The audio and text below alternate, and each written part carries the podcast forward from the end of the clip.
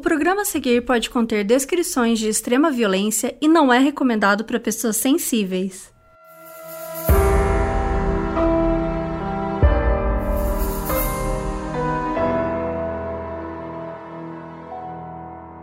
Oi, eu sou a Carol Moreira. Eu sou a Mabê. E eu sou a Bel Rodrigues. E hoje nós temos um episódio mais que especial, porque temos um crossover inédito nesta internet, nesta podosfera. Sim! Hoje é o dia do Modos Humanos, o dia que a gente tá com o Ivan Mizanzuki. Professor, jornalista, podcaster e em breve, pai. e autor. Muito chique. Muito chique. Semana passada nós tentamos fazer um resumo do caso Evandro aqui, né, que é a quarta temporada do podcast do Ivan, o Projeto Humanos. E vocês sabem que o podcast dele é um sucesso de engajamento, de audiência, é o um must. E hoje a gente vai conversar com ele sobre o caso em si, o podcast, os projetos, as perguntas de vocês. E a gente tem uma surpresa muito especial, que esse episódio, se você tá ouvindo ele agora, né, aqui no, em algum agregador, saiba que você também pode ver esse episódio. Que a gente gravou essa conversa, a gente fez lá um, um chat, ficamos olhando a cara de todo mundo. Então a gente tem essa, essa conversa também lá no canal do YouTube, que a gente vai deixar o link nas nossas redes sociais, modspod, e na descrição do episódio.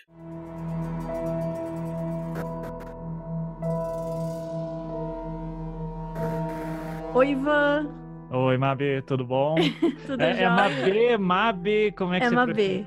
Mabê, Mabê. Então, acertei, Isso. tudo bom. Então, prazer estar aqui, obrigado pelo convite. Ai, a gente queria agradecer também você ter tá aqui contando um pouquinho pra gente. E estamos aqui com a Carol e com a Bel também. Tem oi, meninas. Olá, oi, olá. obrigada por lembrar da gente. Eu tô nervosa, eu tô nervosa. É isso, gente. Hoje é um convidado especial, gente, não é qualquer coisa, não. É. E, e ele veio aqui para falar sobre o fenômeno, né, que foi, que é, que ainda é, o podcast Projeto Humanos. Mais especificamente a quarta temporada, que o tema é o caso Evandro. E que vai virar livro e série em breve. Então, assim, Bora, a gente pode começar já, Ivan, porque olha, são muitas perguntas. Não, Você tá claro. tá preparado, Ivan? Não, tô. olha, eu já eu, eu uh, tô mais preparado do que em outras ocasiões, porque já tive que dar algumas entrevistas que eu dizia, ai meu Deus, mas para você, eu tô muito feliz assim de estar aqui. Eu acho Ai, que o nosso lado é muito também como a gente também é podcaster, podcaster de true crime, então a gente também tem um olhar muito cuidadoso, eu acho que você tem, sabe? Então a gente sempre tá tomando esse cuidado, né, de tipo, o que, que a gente vai falar, como falar disso, são pessoas que existem, né, e no seu caso, as pessoas ainda estão vivas, é uma coisa muito, é PTBR, né, nacional, porque a gente conta muito o caso, ah, o Ed Kemper, lá longe, tipo, quando que alguém dessa família Não. dele vai ouvir nosso podcast, sabe? Uhum. Mas o seu caso é muito específico e as pessoas vão ouvir, então eu sinto que você toma muito esse cuidado, assim, de com que você vai falar e como vai falar, isso é muito legal. É, e, e, é engraçado porque eu lembro quando você, Carol e a Bel estavam discutindo no Twitter sobre fazer um podcast True Crime. Assim, eu lembro que rolou eu lembro uhum. da Carol fazendo um tweet, coisa assim do tipo: Ah, gente, o que vocês acham de um podcast feito por mulheres que for falar sobre crimes reais? E daí eu não sei se a Mabê já tava nessa, nesse rolê já. também. Era tudo já. fake esses tweets. Era tudo, era tudo é. fake. Já tava tudo sendo. Eu imaginei, eu disse assim: Atriz, ah, ela já tá. Bem Kardashian. e daí eu acho que respondi o, o, o teu tweet com olhinhos, né? Assim, tipo, opa, vai ficar de olho. E, uhum. e, então, mas eu achei legal porque eu já conheci o trabalho de vocês duas, né? Da Mabê eu conheci depois. É, a Mabê, inclusive, tem ótimas histórias que nos envolvem, né? Que infelizmente nunca poderão ir ao ar. Ah, ou, verdade. Ou, ou, a gente pode falar em nomes muito genéricos que aconteceu com meu primo, é, coisa assim. É, não, uh, primo. mas eu, uh, mas eu já conheci o trabalho da Bel e, e, da Carol e daí quando eu vi assim, ah, que legal, assim, falar disso porque uh, quando eu comecei a fazer a quarta temporada, né, do caso Evandro, eu, eu costumo falar para as pessoas assim, tipo, cara, eu, eu nem conhecia o termo true crime, assim, tipo, eu sabia que uh, nos Estados Unidos tinha muito podcast sobre crimes, né? Daí vem a questão do serial, que sempre foi uh, a Sarah Koenig é uma das minhas heroínas, né? Toda a galera do This American Life uh, sempre foi um, um guia, assim, para mim, sobre o tipo de trabalho que eu queria fazer. Agora, assim, que existia um gênero, true crime, que a galera era louca com isso, eu fui meio que aprendendo no, na raça. E na época que vocês falaram isso, eu disse, ah, que legal, né? Porque é, já tinha gente começando a fazer isso, se não me engano, já tinha o Cena do Crime, é, que já estava rolando por aí, e, mas ainda assim, era um, um nicho do nicho, que geralmente a galera tinha que pegar muita coisa lá de fora, e eu sempre acho isso é uma isso foi uma das motivações assim de, de eu fazer o caso Evandro que eu acho que a gente não conhece o nosso sistema penal a gente não conhece o nosso sistema judiciário a gente não conhece como funcionam as polícias pouquíssimas pessoas entendem a diferença entre polícia militar e polícia civil por exemplo uhum. que é uma coisa uhum. básica é, e eu acho que uma das maneiras que a gente conhece tanto sobre júri é, a gente conhece mais sobre júri americano do que sobre júri brasileiro, que é uma insanidade também. E, e você gente... sabia que eu já fui jurada? É, eu, eu vi você falando disso. Eu tava tem um meme. É que tem um meme. A galera é. fala que todo episódio eu incluo de alguma forma. Então, por que vocês lembram que eu já fui jurada?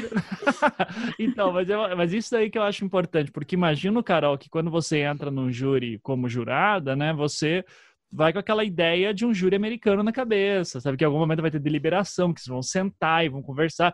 E não Sim. tem nada disso, inclusive é proibido pela lei brasileira. Total. Isso daí é super.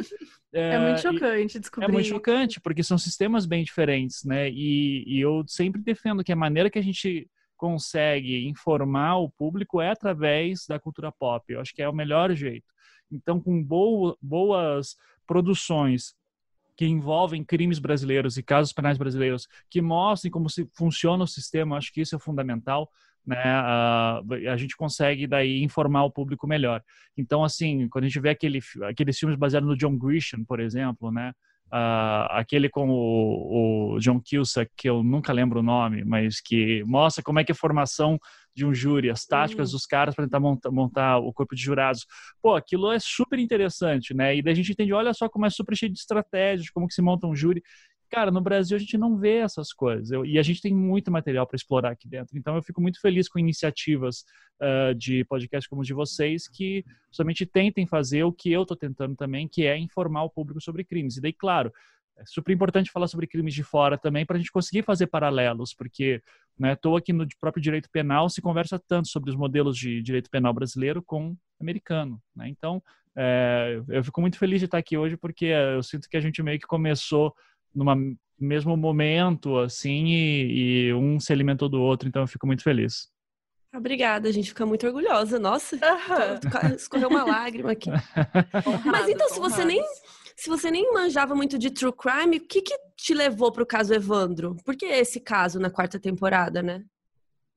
É assim, é, eu comecei o projeto Humanos no geral depois do Serial, né? Ele foi o meu start, assim, de final de 2014. É, cara, eu acho que vocês têm muitos ouvintes novos, assim, que em 2014 nem deviam saber o que é podcast, né? A cena mudou muito de lá para cá. Mas eu faço podcast desde 2011. Todo ano é o é. ano do podcast, né? Aqui Isso, exato. A velha, Até a velha o dia que vai né? ser de verdade. Não, é, aí, assim, se a gente pensar, é, acho que 2019 foi o grande ano, sabe? Que uhum. você teve evento, né? Daí esse Sim. ano foi foda porque tudo foi pro lixo, né? Por causa do, é. do do micróbio do caralho. Mas, micróbio do caralho, é, exato. É, mas a gente tá. Uh, mas assim, quando a gente viu que a Globo entrou em cena, né? Quando veio Spotify comprando meio mundo e fazendo evento. Então, é, ano passado, 2000, 2019, assim, para mim foi o, o, ano do podcast e, e acho difícil ser superado. É, em questão de, assim, de, de, relevância que ganhou. Eu acho que foi o que aconteceu, esse movimento que a gente viu em 2019, que a gente teve muitos ouvintes chegando, uh, aconteceu nos Estados Unidos em 2014 com o Serial. Né? Então, uhum. como eu faço podcast desde 2011 e eu já sou um consumidor que vai ali desde 2008, 2009, então eu via sempre podcasters tentando engrenar né? E assim eu lembro, 2008, assim, tipo, o Jovem Nerd tinha a incrível audiência de 20 mil downloads, e você dizia, caralho, eu nunca vou ter uma audiência desse tamanho. Mas porque, de novo, era o maior podcast do Brasil, era um dos maiores do mundo, inclusive, né? Mas porque 20 mil pessoas era o que tinha, cara. Então, todo mundo ouvia e era aquilo. Então, quando você... Uh, quando eu vi ali o Serial acontecendo em 2014 é, eu vi as, o que, que aconteceu no Serial, né? Você tinha uh, um caso criminal sendo feito pela Sarah Koenig, que era uma das melhores repórteres, se não a melhor repórter do This American Life, né? Que é esse programa super tradicional da rádio dos Estados Unidos, que hoje é um puta podcast, que é feito pelo meu herói, que é o Ira Glass, né? Então, tipo, Ivan, quem você quer ser quando cresceu? Ira Glass. Né? é. Uh, então, o, quando eu vejo uh, aquele movimento de 2014 uh, do, do Serial, eh, e daí ele começou a quebrar recordes de audiência, e daqui a pouco a Sarah Koenig estava indo, sabe, uma podcaster estava indo nos talk shows, assim, então isso era uma coisa bizarra, tipo, meu Deus, o que está acontecendo? Então, uh, e daí ela, ela conta aquela história, né, de que ela uh, era para ser um segmento do American Life, só que a história não ia caber em um programa só, então ela decidiu fazer uma série, por isso o Serial, né, a ideia uhum. é essa. Porque se você for pensar, Serial não fala de serial killer. Né? Nada é a ver. Coisa, é uma coisa que sempre foi estranha, mas é porque era, é porque era uma série mesmo. Então, quando ela começa a fazer essa série uh, e começa a ter muito download, é, o que mais me chamou a atenção, como eu já conhecia ela, já conhecia dos American Life, conhecia muito o Radio Lab, né, que era outro grande podcast de storytelling, eu dizia, putz, tá aí, cara, eu acho que eu devia começar a fazer storytelling também, porque eu já, eu sempre tive vontade de escrever, é, minha vontade sempre era ficção, né? Então, mas eu gostava, sei lá, desde 2007, 2008 eu faço oficina literária. Eu passei, parei nos últimos anos, mas uh, ficava estudando muito criação literária. Você já então, tem um é... livro publicado, né? É, tem um livro, tenho dois livros publicados, só que um de teoria do design, que é a minha área original, e, é, e outro de ficção, que é o Até o Fim da Queda, que é meio que um. Pela editora Draco, foi Pela o Até o Fim da Queda. Isso, uhum. que é uma história, é para ser uma história de terror, suspense, mas que também tem esse lance da investigação, né? E, e eu gosto de colocar o, leitor como investigador, então ele é uma, é, uma obra meio interativa nesse sentido. É, e, e, eu e é engraçado porque no final do livro eu já cito, eu digo assim, ah, esse, fui, tem vários casos que me inspiraram a escrever essa história de ficção, uma delas é As Bruxas de Guaratuba, eu cito assim, né? Então já era uma história Olha. que no meu imaginário sempre uh, teve muito forte. Uh, e eu chamava uhum. de Bruxas de Guaratuba naquela época. Uhum. Então, quando tem o Serial, eu penso, puxa, eu podia juntar as duas coisas que eu gosto de fazer, que é contar histórias e fazer podcast, porque não tem ninguém fazendo isso no Brasil da maneira como eu quero como eu gostaria de fazer. Uh, você tinha já, né, uh, podcasts de storytelling que, uh, do, tipo o Escriba Café, vai, né, o Escriba Café que é um dos primeiros podcasts do Brasil, inclusive, é da chamada primeira geração de podcasters. Essas, esse negócio de geração de podcasters é coisa da minha cabeça, tá, que eu faço, assim. mas é ele seria um dos primeiros podcasts no Brasil, que acho que está em atividade até hoje, só que ele gosta de fazer grandes histórias, sabe? Então, tipo, vou contar a história de Leonardo da Vinci, daí ele faz toda uma sonorização, é só ele falando. Uh, não era o que eu queria, eu queria entrevistar pessoas, botar áudio, uhum. né?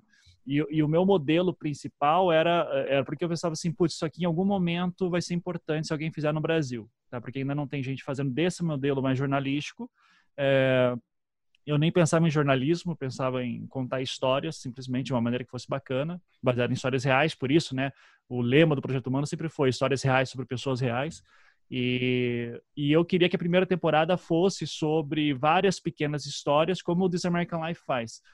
É, só que daí eu via que as histórias não estavam rendendo, estava muito difícil de conseguir histórias, se descobre como é difícil conseguir boas histórias, é, principalmente histórias que já estejam fechadas, prontas, com corpo. Tinha muita história em desenvolvimento que tinha potencial, mas poucas tinham desfecho. É, daí eu consegui lá fazer a história da, da Lili Jaffe, né, que era sobrevivente do Holocausto e que, cara, foi um puta aprendizado, foi uh, super importante para mim, assim, para entender não apenas as técnicas, mas a própria história. Era um desejo antigo meu de falar com uma sobrevivente do Holocausto. É, e já em 2015, já estava daí, quando terminei aquela primeira temporada, eu já disse assim, ah, qual que vai ser minha próxima? E daí, eu já queria que fosse as Bruxas de Guaratuba, como eu chamava antes. É, então, eu já comecei a falar com pessoas, comecei a fazer pesquisas, só que assim, pesquisa de internet, pesquisa de jornal. Uhum. É, e daí, nisso, começou a acontecer outras coisas. Começou a acontecer o, uh, o ataque, o, os ataques do Estado Islâmico, começou a crescer, crise de refugiados. Eu disse, uh, daí eu lembro que teve uma mulher muçulmana que foi atacada aqui em Curitiba porque ela usava o, o hijab, né, o véu. E, e daí eu disse, cara, eu acho que aqui eu tenho histórias que são mais urgentes para serem contadas. Daí eu fiz a segunda temporada baseada só em conflitos do Oriente Médio e brasileiros uhum. que vivenciaram, né? Brasileiros, refugiados, tudo. daí foi legal porque foi uma experiência de pegar várias histórias que são pessoas totalmente isoladas, mas que elas têm um fio condutor, né, que é do 11 de setembro até a Guerra da Síria, como que essa, essas vidas são uh, afetadas. E o caso Evandro ficava como um sonho ambicioso, tudo. E daí, por que o caso Evandro? Porque, bom, era um caso criminal, eu já sabia que caso criminal tinha um apelo, porque ele, o que prende as pessoas em histórias são, é o mistério, né? É o mistério. E, e casos criminais em específico, eles são muito fascinantes porque eles. Uh, sou eu e tentando entender por que, que as pessoas gostam dessas histórias, né? Essas são reflexões minhas. Uhum. Eu acho que a gente tem uh, um anseio em, primeiro, responder. Uh, a gente não gosta de ficar com mistérios, a gente quer soluções, né? Principalmente para casos tão horrorosos. É, e, e, eu gosto de usar o meu trabalho como um espaço de reflexão do tipo por como é possível que essas coisas tenham acontecido. Eu fiz isso na primeira temporada sobre o Holocausto, segunda temporada sobre guerra da Síria, crise de refugiados e enfim, a terceira temporada que a gente falou sobre heroísmo, né, que daí eu é, eu mais ajudei nos bastidores, eu, eu treinei algumas pessoas para fazer podcast storytelling, e daí as produções delas trazem muitas reflexões, então eu queria fazer isso com um grande caso, e eu sempre achei que o caso Evandro, é, conhecido aqui como Bruce de Guaratuba, ele, o material que eu achava sobre ele era de difícil acesso, muitas vezes era incompleto, era confuso, porque é uma história difícil, é, eu achava que ele, então ele não tinha sido contado ainda da maneira como ele necessitava ser contado, eu descobri que eu não conhecia a história direito, né? Então isso também exigiu uh, um maior tempo de produção. E é um momento que a gente faz essa reflexão sobre como é possível isso ter acontecido. A gente tem a questão do mistério, por isso o apelo estético e narrativo é muito forte. Só que tem ainda também uma questão pessoal, né? Que é, eu sempre conto essa história, eu sempre peço desculpas se alguém já ouviu essa história um milhão de vezes mas é, eu sou de Curitiba, né? Eu nasci em Recife, mas fui criado em Curitiba a vida inteira, né? Família toda curitibana, eles estavam em Recife a trabalho. Mas eu sou recifense, quando o Brasil se separar do Nordeste, né? Eu vou poder ter esse dupla cidadania é, e ser muito feliz no Recife de novo. Mas é quando o quando eu tinha oito anos, eu, eu nasci em 83, uh, então quando eu tinha oito anos, isso foi em 91, e foi quando o menino Guilherme Tiburtius desapareceu aqui em Curitiba, né, em junho de 91. E ele virou um símbolo da, das, das crianças perdidas, né, da, das crianças desaparecidas. É, o Guilherme é um caso que está aberto até hoje, e ele foi muito icônico, porque eu, eu lembro muito, assim, de descer, eh, ficar eu morava num prédio e embaixo, né, quando eu descia para ir para a escola, tinha uma vendinha lá, tipo um mercadinho, e tinha lá o cartaz, você me viu por aí, né? E tinha lá a foto do Guilherme. É, e o Guilherme, eu faço aniversário em junho e ele desapareceu em junho, sabe? Então, ele tinha mais ou menos a mesma idade, a gente fazia mais ou menos parte da mesma classe social, é, classe média, classe média alta, no caso dele, mas enfim, a gente estava ali próximo. Eu conheço gente que já chegou para mim e falou: Ó, oh, eu estudei com o Guilherme, né? Então, fazia parte do meu ciclo social.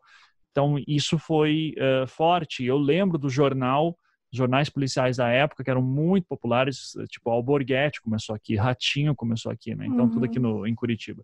Uh, então você tinha outros, Ricardo Chabe, Carlos Simões, tipo todo mundo e todo mundo falando de cri crianças desaparecidas. Eu lembro muito do meu pai virando para mim falando Ivan, é, na verdade a minha família chama de Ivan, né? Que é a pronúncia polonesa, né? Mas enfim, Socorro, a família polonesa. É, é, Ivan. É, é, tá aí um segredo para os seus ouvintes, né? Vamos então, ter que é. chamar de Ivan a partir de agora. Não, não, é não. Meio pode... Vikings, né? Gostei. É, é, mas eu lembro do meu pai falando, Ivan, se você perder, se perder da gente, qual é o nosso endereço de casa? Qual é o telefone de casa? Qual uhum. que é o telefone da sua avó? Uhum. telefone do seu avô? Então, eu tinha que decorar todas as informações, né? Porque era o meu pai me treinando para caso eu fosse sequestrado, para caso eu me perdesse, para caso qualquer coisa. Esse foi o clima que eu cresci. É, e daí eu lembro uh, de, de, a gente ia muito para Guaratuba porque minha avó paterna tinha casa lá. Eu costumava ficar mais ali em Matinhos, que é ali perto. Então, quem é do Paraná conhece tudo isso, porque todo final de ano a gente vai para a praia. Né? Eu não sei como é que é em São Paulo, se tem esse hábito. Eu já vi em Santa as... Catarina é assim também. É, em Santa Catarina eu sei, né? É, lá em Cuiabá não tem esse hábito, infelizmente. É, São Paulo é o nosso que... litoral. É, e, e, mas eu sei que em Santa Catarina, inclusive, começa a ser muito invadida pelos paranaenses. E gaúchos, da... a gente é, sofre um pouco. É. E argentino também, também. E argentino. É só olhar os carros do acostamento, a gente já sabe que é argentino ou gaúcho. Então a gente fala isso. Exato, mas é, é engraçado porque uh, uh, Santa Catarina começou uh, a ficar popular entre paranaenses ali no início da década de 2000, porque era meio que, sabe, o pessoal começou a melhorar de condição de vida, não sei, Santa Catarina é mais longe, os imóveis são mais caros, então Uh, eu passei a vida indo para Guaratuba, para Matinhos, né? Paranaguá a gente ia para comprar caranguejo, porque é uma cidade portuária, então a praia não é das melhores.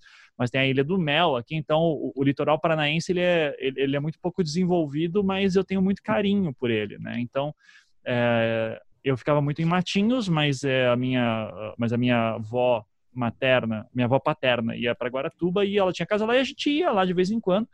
Então eu lembro de ficar por lá também, andando pelas ruas. E assim, Guaratuba pra gente era uma cidade gigantesca, porque tinha asfalto, porque tinha mercado aberto sempre. Então era, era uma cidade mais desenvolvida das cidades do Paraná, é, das cidades litorâneas do Paraná.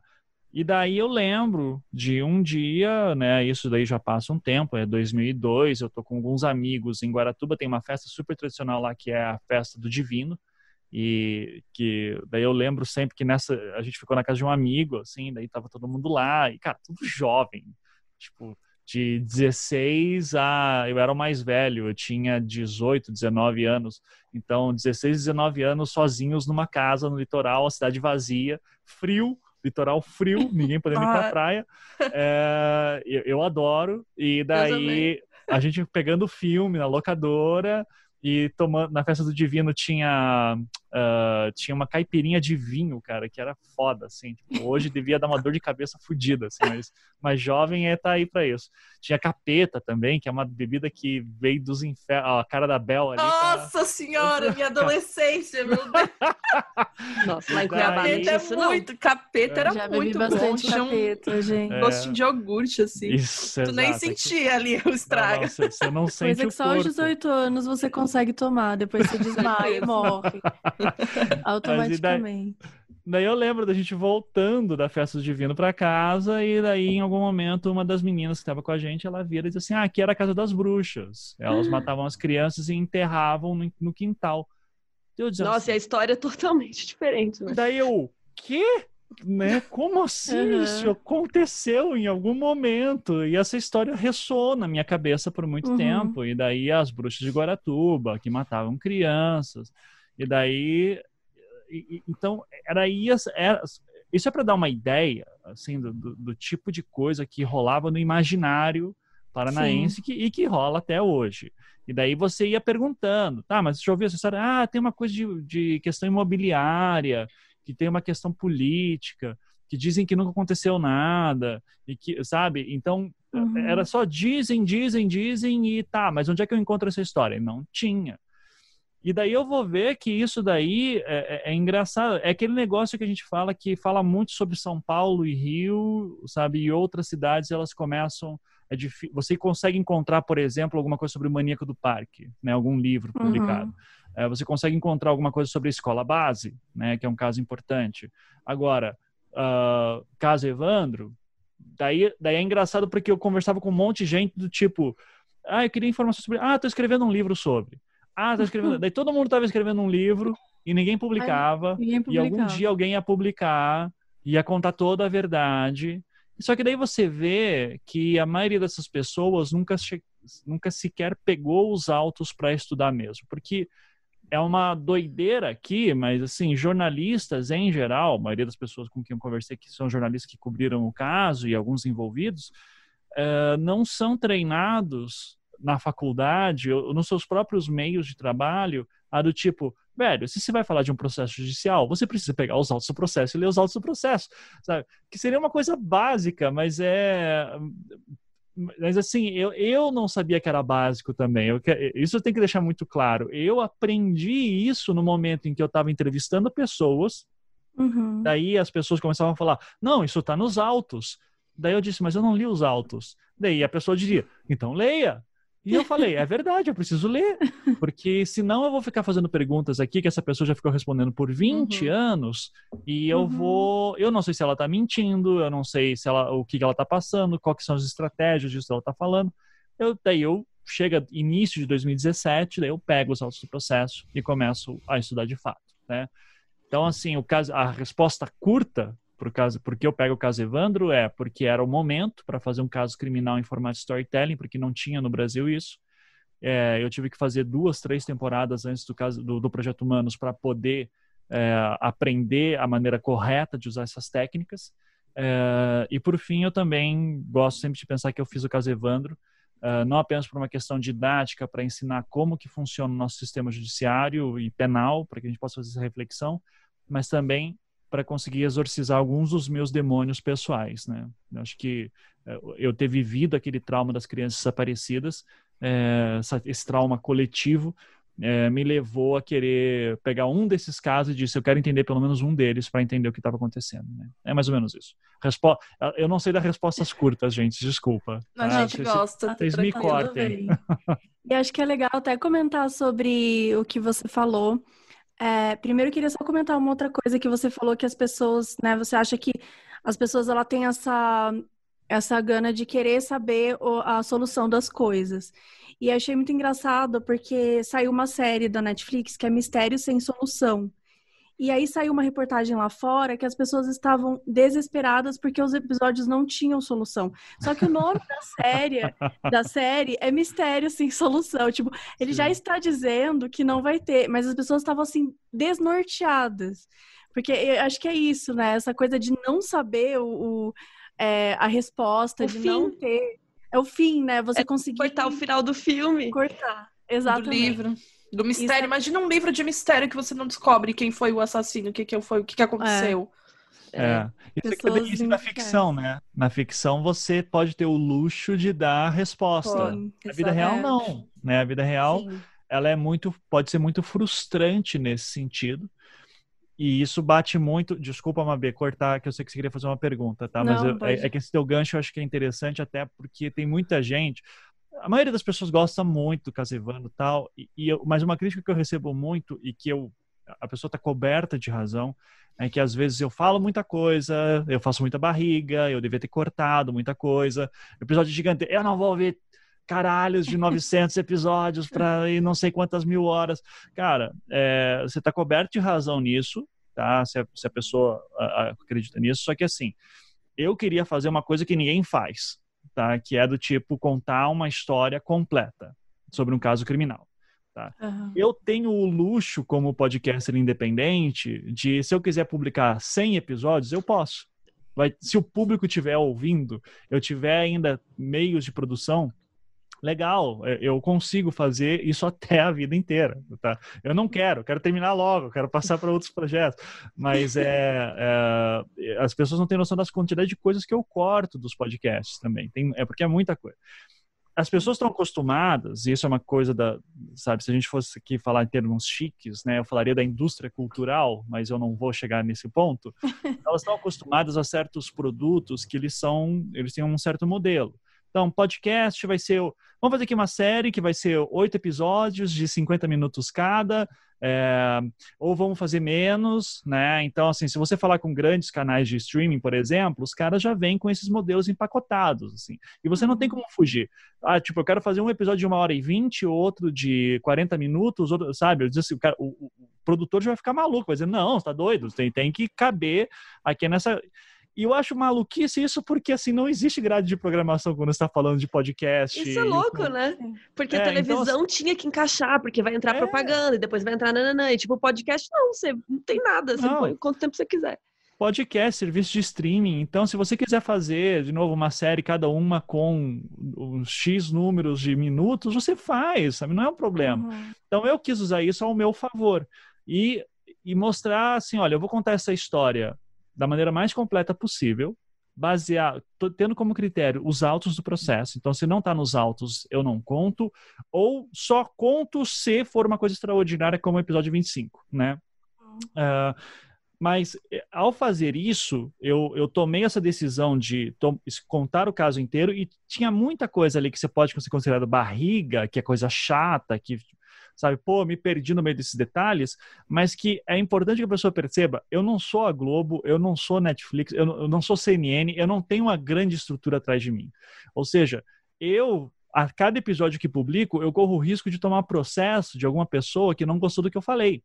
Então, e eu não tenho uma estrutura jurídica gigantesca atrás de mim. Então, muitas vezes eu falo coisas que por mim eu cortaria, mas que é importante para que seja mostrado o outro lado. Se todo jornalista fizesse isso nos seus jornais, os jornais seriam infinitos. Então, existe que precisa ter um critério, e assim, essa é a tal da editoria. Editorias são pessoas que decidem o que entra e o que sai. Hum. A minha editoria foi muito, eu vou fazer um teste, vou fazer um aqui, eu vou ver o que, que acontece se eu contar essa história nos seus mínimos detalhes, falando coisas muito pequenininhas e que são interessantes, ao meu ver, e que influenciam o caso, porque o caso é cheio de ideias conspiratórias e tudo. Então, esses pequenos detalhes são e para evitar uma coisa que é inevitável, que é alguém mandando e-mail dizendo você não contou tal coisa, você esqueceu tal. É, eu gosto muito do nesse caso do, do uh, Making a Murder, né? Eles fazem aquela primeira temporada incrível Daí na segunda temporada, os, os produtores do início já falam, primeiro episódio, assim, ó, o pessoal reclamou que a gente não falou sobre as seguintes coisas que são incriminatórias. Então vamos resolver isso em 10 minutos. E daí vai lá, pá, pá, pá, pá, resolver isso. Toma. Daí derrubam tudo e pronto, agora vamos avançar com a história. Eu, eu acho legal isso, porque ali, eu consigo entender o que os uhum. produtores uhum. vivenciaram. Se você for ver uhum. outros casos famosos, do tipo lá do é, uh, do uh, Paradise Lost, né, do, do uhum. Memphis 3, uh, se você for ver, você vai ter um monte de sites hoje em dia que dizem não, eles são culpados. Os, os documentários eles são tendenciosos. Olha aqui as uhum. provas que não colocaram. Então assim sempre vai uhum. ter uh, essas uh, essas pessoas que querem dizer que quem produziu qualquer coisa está errada, que está manipulando. Sim. Eu disse quer saber, eu vou tentar minimizar isso o máximo possível. Então eu vou contar a história o mais completa possível. Uh, baseado nos autos. Se não está nos autos, não me importa, porque daí é fofoca. Uh, e daí, essa é a grande máxima lição que eu tirei de todo esse processo, que é, às vezes a vida não cabe num podcast, não cabe num livro, não cabe numa série, porque a vida é muito mais complexa e muito mais frustrante. Então, é uhum. é bem provável que alguém chegue ao final de, do caso Evandro e diga, é isso? Sabe, do tipo, não tem resposta e de, cara, uhum. não vai ter. Tem coisas que simplesmente não vão ter, vão ser frustrantes, vão ser revoltantes, mas faz uhum. parte eu tô contando como a vida é. Se eu estivesse fazendo uma ficção, pô, adoraria, seria incrível, faria su, sabe, pegaria as 30 personagens que ali são quase coadjuvantes se juntaria em um só muito interessante. Uhum. É, se você for ver como foi o processo da criação da série Mind Hunter, foi mais ou menos isso. Os agentes da época, eles falam, olha, é, aqueles personagens que vocês estão vendo, eles são geralmente a junção de três, quatro caras que fizeram uhum. mais ou menos. Teve uma equipe por trás, não foram só dois uhum. caras montando o departamento inteiro. Isso não existe na vida real. Né? Então, é, isso que eu acho mais importante de, da, da, gente entender as propostas diferentes. Se eu sou um cara que está tentando fazer uma coisa da internet para a internet e tem um público que gosta e uhum. consome. A partir do momento que isso vai para outras mídias, o tipo vai sair a série da Globoplay, vai ser uma outra coisa que eu tenho um mínimo de controle, né? Eu ajudei em algumas partes, mas no fim das contas é uma produtora, é a Glass que está fazendo, né? Então, é, são cada meio tem suas regras. Eu uso as regras uhum. do podcast e enquanto o público estiver gostando, ótimo. Vamos ver se vamos ver quanto tempo que dura. Eu acho que essa frustração que pode vir dos ouvintes quando tu terminar todo o caso Evandro é muito ligado também a isso da ficção, porque sempre na ficção a gente tem um, um, o, que, o que o espectador deseja, que é um final, se goste ele ou não, ele vai ter um final. E é muito sobre as pessoas não não, não, não vou aproveitar, mas não prestarem atenção em tudo o que aconteceu até tu chegar nesse final, porque tu elucida várias questões, tu aborda vários pontos, principalmente do judiciário brasileiro, de uma forma que é muito acessível. As pessoas conseguem é, entender o que você está falando, porque você não vai falar numa linguagem acadêmica, né? Eu acho isso muito importante. Você não chegar lá e falar, sei lá, todos os pormenores de criminologia, de processo penal, direito penal, judiciário, etc., usando latim, ipsis literis, e ficar falando igual um, um um professor lá de penal, um penalista, também porque você tem que fazer as pessoas entenderem, né, o que você está falando e o caso em si. Elas precisam entender tudo o que aconteceu ao redor desse caso e por que que ele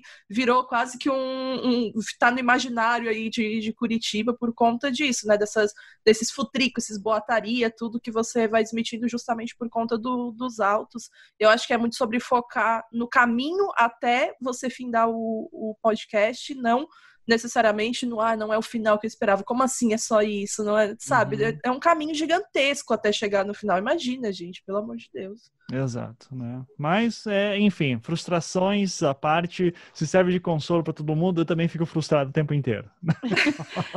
e, e ainda falando um pouquinho desse processo, né, de, de pegar os autos e tal, a gente pegou pra gente a responsabilidade de resumir o caso Evandro. Então a gente ah. queria brigar com você agora. Meu Deus. Em ao vivo, porque como é que você, assim, a gente entende 100% ter todos os episódios que tem, porque a gente está apanhando muito uhum. para fazer um resumo que seja assim, que faça justiça na né, história e que também entre em vários pontos, porque quando a gente, o nosso podcast, ele conta um caso por episódio.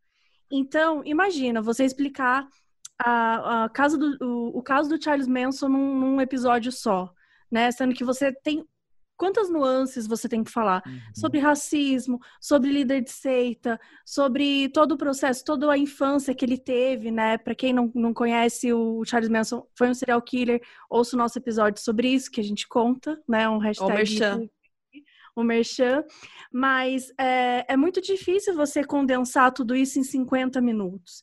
Então, toda vez que a gente vai falar sobre um episódio, sobre um caso, a gente tenta olhar em muitas fontes. Porque às vezes tem coisas que estão em três lugares que é aquilo, porque é aquilo, ah, não, foi, foi dito que é aquilo e pronto. Só que quando você vai olhar com mais calma, quando você vai olhar no detalhe, você entende que eram observações de pessoas, que não tinha exatamente fatos comprovados, que não, sabe, não tinha algumas coisas nesse sentido. Então, a gente passa por isso o tempo todo, né? Tipo, várias coisas que são ditas como verdades, e aí na hora que a gente faz o episódio, as pessoas, nossa, mas a gente sempre achou que era aquela coisa, não isso, tal como você falou do, dos bruxas de Garatuba e de Guaratuba.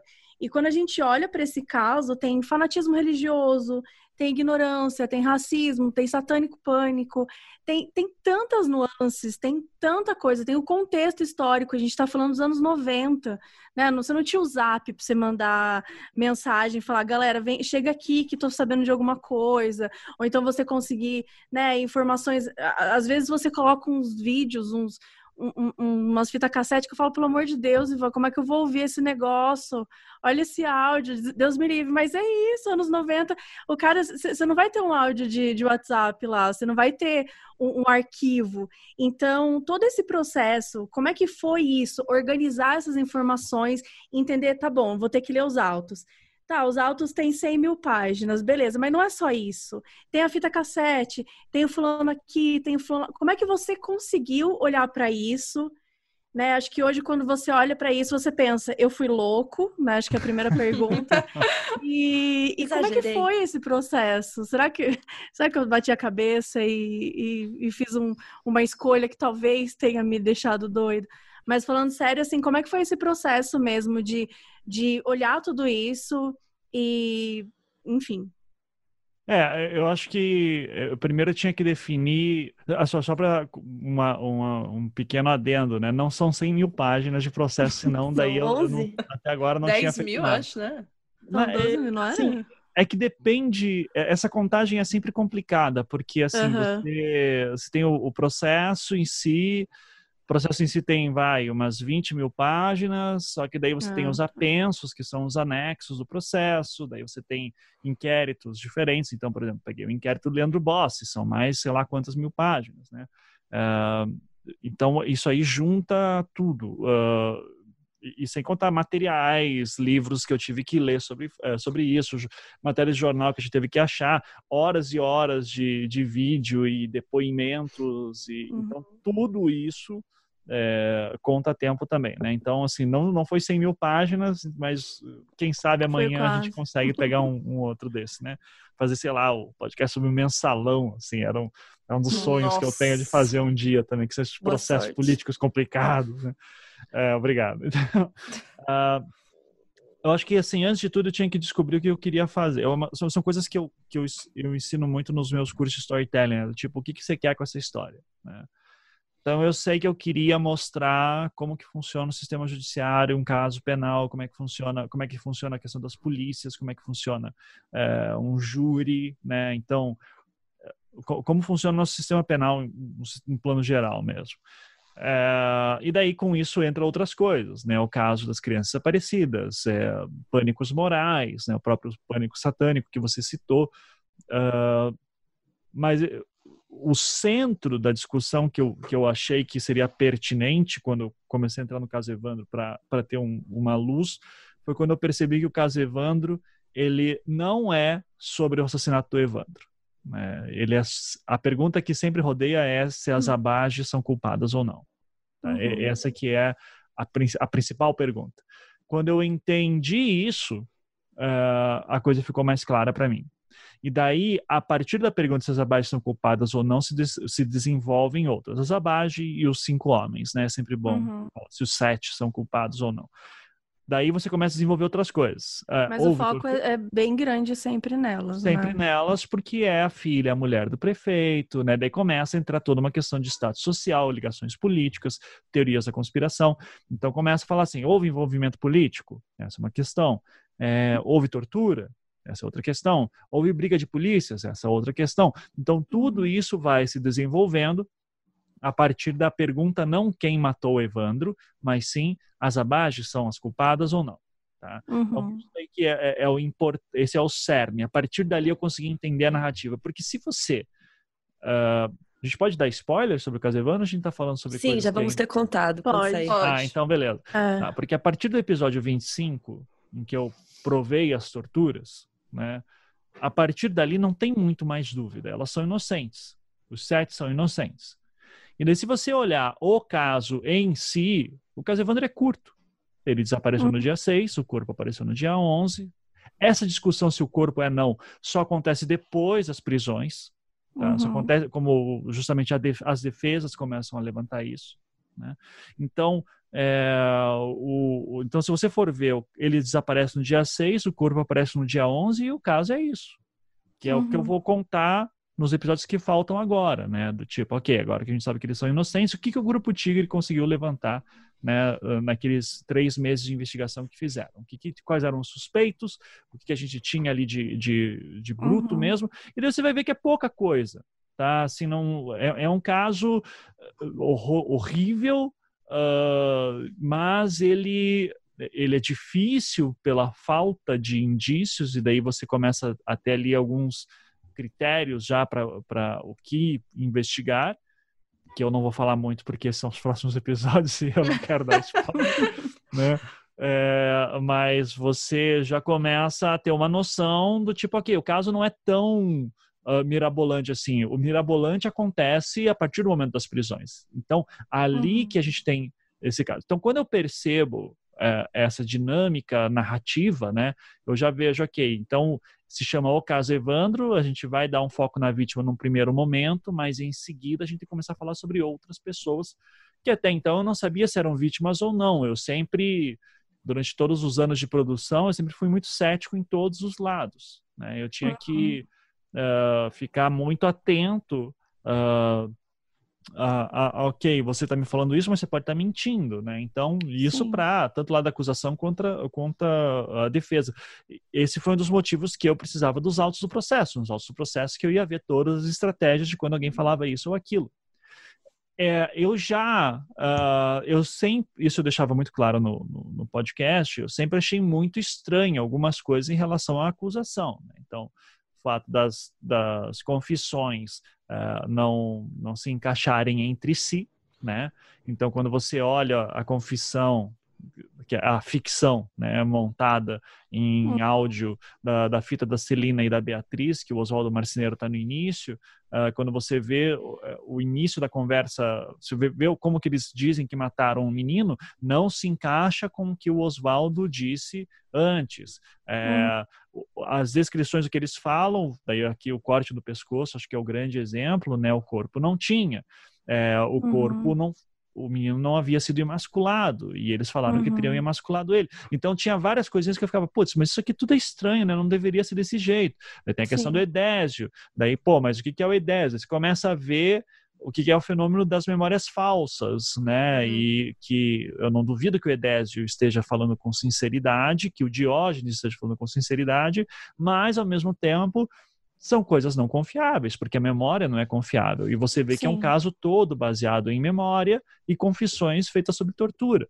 Então, quando você começa a ver isso, você começa a ver uh, uh, assim uma guerra de, de tensões, de é uma tensão de narrativas que é muito interessante para mim como contador da história. Né? Uh, eu acho o Diógenes um personagem fascinante, assim.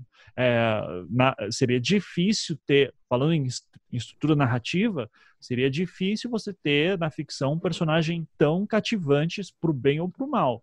Né? Um cara Sim. que consegue mobilizar tanta gente, que tem uma vontade de fazer isso ou aquilo. Ao mesmo tempo, também você tem a questão da primeira dama e da filha, né? Eu tenho um pai de santo, tudo bonitão, que acabou chegando na cidade, né? E, e, uhum. que pode ser meio picareta, talvez, mas talvez seja um assassino de crianças. Então, você tem elementos narrativos ali, falando é, é, estritamente sobre a questão narrativa, que eram muito fascinantes de se estudar, né? De você pegar muita reviravolta, material... né? É muita reviravolta, então Uh, a quantidade de reviravoltas que colocava não é à toa, né? Que, que assim, as pessoas me perguntam, tá, mas como é que você estruturou tudo isso?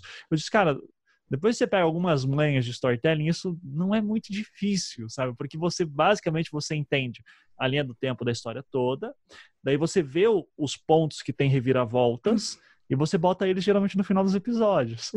você tenta tornar eles interessantes. É, e você escolhe você... o ponto de vista, né? Isso tipo, é. esse episódio, Isso. vou contar esse ponto de vista, e daí eu trago o próximo no final do episódio para você saber só no episódio que vem. Isso. Né? É, e daí eu faço muito cliffhanger, né? Que no final, que é aquele cliffhanger é aquele negócio, né? Antigamente nas séries americanas, assim, clássicas, o mocinho tava correndo atrás do bandido de cavalo, e daí, sei lá, o cavalo caía, ele tropeçava, ele ficava no penhasco segurando no precipício, segurando com as mãos, tava para morrer, podia cair a qualquer momento, só que daí o episódio acabava naquele ponto Acaba. para que você visse na semana que vem se ele ia conseguir sobreviver ou não. E isso é o cliffhanger, né? Que literalmente é segurando, segurando é, Nosso maior exato. exemplo aqui no Brasil é o João Kleber. Esse para, para, para, para, para, para. Isso aí, isso aí. É, então, esses momentos de tensão, esses cliffhangers, eu sempre geralmente, eu sempre tento colocar eles no final dos episódios. Uhum. Eu vou mudar agora nos últimos episódios, porque eu quero. Uh, porque para fazer isso, isso exige que tenha mais episódios. Né? Então, nos últimos uhum. episódios, eu vou, eu vou tentar fazer com que cada episódio seja um tema que se encerra em si mesmo. Né? E daí no finalzinho eu digo o que eu vou fazer no próximo e assim vai, porque eu já tô Legal. eu já tô na fase de querer ser didático e encerrar logo. Acabar logo então, com é, isso. É, Mas eu acho que você coloca cliffhangers, né, reviravoltas no meio do episódio também às vezes. Também. Eu lembro, eu lembro são, muitos, eu... são, são muito reviravoltas. É que muito... tem muita, né? Mas eu lembro claramente que eu ouvi no avião, quando a gente podia viajar de avião, é, uhum. E eu ouvi, eu lembro da, de onde eu tava, assim, quando eu vi, o, quando tava assim, ah, o menino morreu, nananã. E aí as mulheres foram presas porque elas eram bruxas e não sei o que lá. E eu, ah, o quê? Como assim? Foram filha do prefeito? E aí depois você vai desmistificando isso, que pera, não sei se é bem assim. Então tem muita reviravolta que naturalmente, no meio do episódio mesmo, você dá um, um choque, uhum. né? Sim. Gente, tem tanta reviravolta que quando eu apresentei para minha mãe o episódio, eu preciso citar minha mãe, desculpa, ela é a tua Ai, maior ela é muito fã, fã. que existe, ah. assim. Ela me manda áudio, qual, tipo, toda Qual vida. o nome dela? Thelma. Nossa, ela Thelma. vai morrer, gente. Então, dona Thelma, muito obrigado. Um grande beijo para a senhora. Obrigado por isso. Enfim, ah. é, eu apresentei podcasts para minha mãe com o caso Evandro, porque, enfim, eu sempre fui fascinada em saber histórias de true crime, etc., documentários, na época do Linha Direta que eu assistia com ela, e ela uhum. sempre me incentivava a buscar os, as nuances daquilo que eu não quero que era mostrado. Aí cresci, enfim, com, essa, com esse incentivo. Aí quando eu mostrei o, o, o caso Evandro para minha mãe, ela foi o primeiro podcast. Ela falou: ah, que coisa legal esse negócio de podcast, não sei o que. Daí começou a ouvir e tava no episódio 18. Eu lembro certinho, 17 para 18, assim. E aí eu tava no episódio 13, sabe? Quando eu mandei pra ela, eu falei, mãe, tu vai gostar e tal. E eu mandei na sexta. No domingo ela me mandou um áudio. A minha mãe é um adendo, ela é deficiente visual, então no WhatsApp a gente se fala por áudio. Ah, legal. Ela falou, mandou um áudio falando assim, Isabel, e aquilo que aconteceu, tal coisa, tal coisa, tal coisa, eu falei, mãe, tu tá me falando spoiler? Como assim? Que isso que aconteceu? Ela falou ela assim, é, mas eu já terminei. Ah, gente, ela ficou 72 horas ouvindo o, o caso Evandro sem parar, assim, sabe? Eu falei, mas você tá bem? Não é possível que você ficou tudo isso ouvindo. Ela falou, não, mas ué, como que você não passou disso ainda? Como que você consegue dormir sem saber o que, que aconteceu no episódio? Daí ela muito falou disso, tem tanta reviravolta que não tem como a gente, não, eu não ouvi mais. Ela falou, eu nem fiz almoço ontem que eu não consegui. ela ficou fissurada, real, assim. Ah, que legal, bacana. É, e, e assim, eu acho, eu tenho, tenho momentos momentos assim que eu fico muito que eu, que eu, eu, me sinto muito orgulhoso do meu trabalho em algumas partes assim né? É, é que assim eu sempre conto que o meu episódio predileto que eu já produzi do, do, do projeto Humanos não é nem do caso Evandro é do da segunda temporada que é o episódio 7 que se chama Uma Primavera no Egito que é a história de um jornalista, o Aldo Cordeiro Salda, quando ele está no, no Egito durante a Primavera Árabe. Eu, eu sou apaixonado por aquele episódio, eu choro toda vez que eu ouço, e fui eu que fiz. Eu digo, como eu estou chorando com algo que eu fiz? Eu acho que é um episódio muito bonito, assim, tal, e, e, e é forte, então eu, eu gosto muito dele. Agora, ali os episódios, né, do, do eu, eu, tenho a impressão que aquele arco dos primeiros seis episódios, né, são que pegam, né, que Sim. foram os primeiros que eu fiz mesmo, do tipo, eu fiz aqueles seis episódios, eu disse, ok, vou dar um tempinho agora. Uh, era uma época que eu ainda tinha um outro processo de criação de podcast. Cara, eu fazia uma coisa muito louca, assim, acho que eu nunca falei isso ao público, mas, então, informação exclusiva para vocês aí. Exclusiva. Mas eu tinha um, um processo meio artesanal de produção de, do, do Projeto Humanos, que era de eu dizia, eu vou começar com esse trecho aqui desse depoimento, e daí eu vou escrevendo o texto à medida que eu vou colocando, e vou, putz, aqui acho que encaixa tal coisa. Então, sabe, eu não planejava antes, eu ia montando à medida, porque é uma loucura, né? Porque a partir do momento que eu comecei a ver o Faz tamanho do negócio, eu disse assim, não vai dar, eu vou precisar me organizar. Então, hoje eu já sou uma pessoa centrada, né? Hoje eu já, já sento, digo sobre o que, que vai ser esse episódio, vai ser sobre tal coisa. Então, vai ser isso, eu escrevo todo o texto, já vou inserindo os trechos que vão colocar no roteiro, e daí, pô, daí facilita muito, porque demorava muito fazer o episódio daquela maneira mas ao mesmo tempo ele dá um, um feeling assim para os episódios que parece de novo que as coisas estão vindo muito naturalmente porque foram feitas daquele jeito. Então ele dá muito trabalho fazer daquele jeito, mas ao mesmo tempo ele também o resultado final ele, eu acho que ele é mais artesanal, sabe? Então ele é mais gostoso de alguma maneira. Daí quando chega na parte né, do Leandro Bossi, da parte do seu João Bossi, do menino do Diogo de, Man... do Diogo de Manaus, né? O Nossa, falso... eu quase morri. Gente, eu é, surreal. É, aquela parte toda ali, assim, tal, eu, parte... eu, lembro... Eu lembro de eu conversando com o Arthur, o Arthur Warren, né, que é o uh, foi um dos roteiristas que a gente fez o caso Evandro para Globoplay. Eu lembro de a primeira vez que eu conversei com eles assim, ele virava assim para mim e dizia: "Mas o que é aquela história daquele menino de Manaus?" né? Eu dizia: eu sei. Daí ele dizia assim, mas o negócio é cinematográfico, assim, sabe? Você consegue imaginar o menino vindo e não sei o quê, e carro de bombeiro dizendo, é, é isso mesmo, sabe? Então, é, eu, eu gostei que eu consegui colocar, o, o, o eu consegui transmitir o, o, momento épico que foi aquilo, daí como Sim. de tão alto que estava, caiu também e bateu muito. Sim, né? tanto que à medida que você foi falando, eu falei, nossa, que legal, sabe? Que realmente, né, isso foi solucionado, que acharam, de de repente, se um tapa, assim. Corta tipo, para. não, mas não era, os olhos, não sei o que, eu disse, não. Não, você tá me tirando. Nossa, é bem, é bem chocante. Gente, é muito. É bizarro, assim, é bizarro. Do Diogo Rodrigo. É. Eu fiquei assim, decorei o nome dele. Mas eu fiquei assim, é, eu também. É, tipo, eu comecei a assistir o Caso Evandro com a minha mãe, e a gente ouviu todos os episódios juntos. E a gente fica discutindo, então a gente tem as nossas próprias teorias. A minha mãe comprou o livro do Diógenes pra gente ler. Então, uhum. assim, sabe, a gente aprofundou, foi longe. Caraca. Mas eu tenho a orgulho da mãe de vocês, porque a minha mãe tem medo das coisas que a gente fala e tal. Pai tem medo. Meu pai não ouviu o caso Evandro, não vai ver a série, não vai ler o livro. Ele meu assim, Deus! Coisa que envolve. Cara, meu é pai. É pesado, né? Não, não, e, é. e, ele fala, assim, né? Ele diz assim: não, coisa que envolve criança, eu não, não consigo. É. Eu respeito, mas ao mesmo tempo eu fico frustrado, que eu gostaria que meu pai conhecesse meu trabalho, sabe? Às Podia só mentir, né? Pô, eu é. assisti, tava legal. Não, mas, mas, sabe aquele negócio que vocês passam por isso também, que tipo, teus pais não entendem exatamente o que você faz? Mas o que, que você faz exatamente? Sabe? Até hoje. Como é, que você, como é que você compra apartamento? Como é que você aluga? Como é que você paga aluguel? Como é que você faz compra? Né? Você tem dinheiro para fazer essas coisas? Não. É. Um pouquinho, é, acho que é um pouco chocante. É, então mas eu, eu, acho eu gostaria que... às vezes que ele conhecesse um pouquinho mais isso, mas, mas, mas faz parte, eu entendo. Mas esse lance das meninas falarem das mães e tal, assim, eu acho que mostra o quanto que o caso Evandro, o seu podcast, teve um poder, assim, o caso bombou. Quando que você percebeu, falou assim, tá, eu acho que explodiu esse, essa temporada, que que tá, quando que foi o dia que você falou, eita?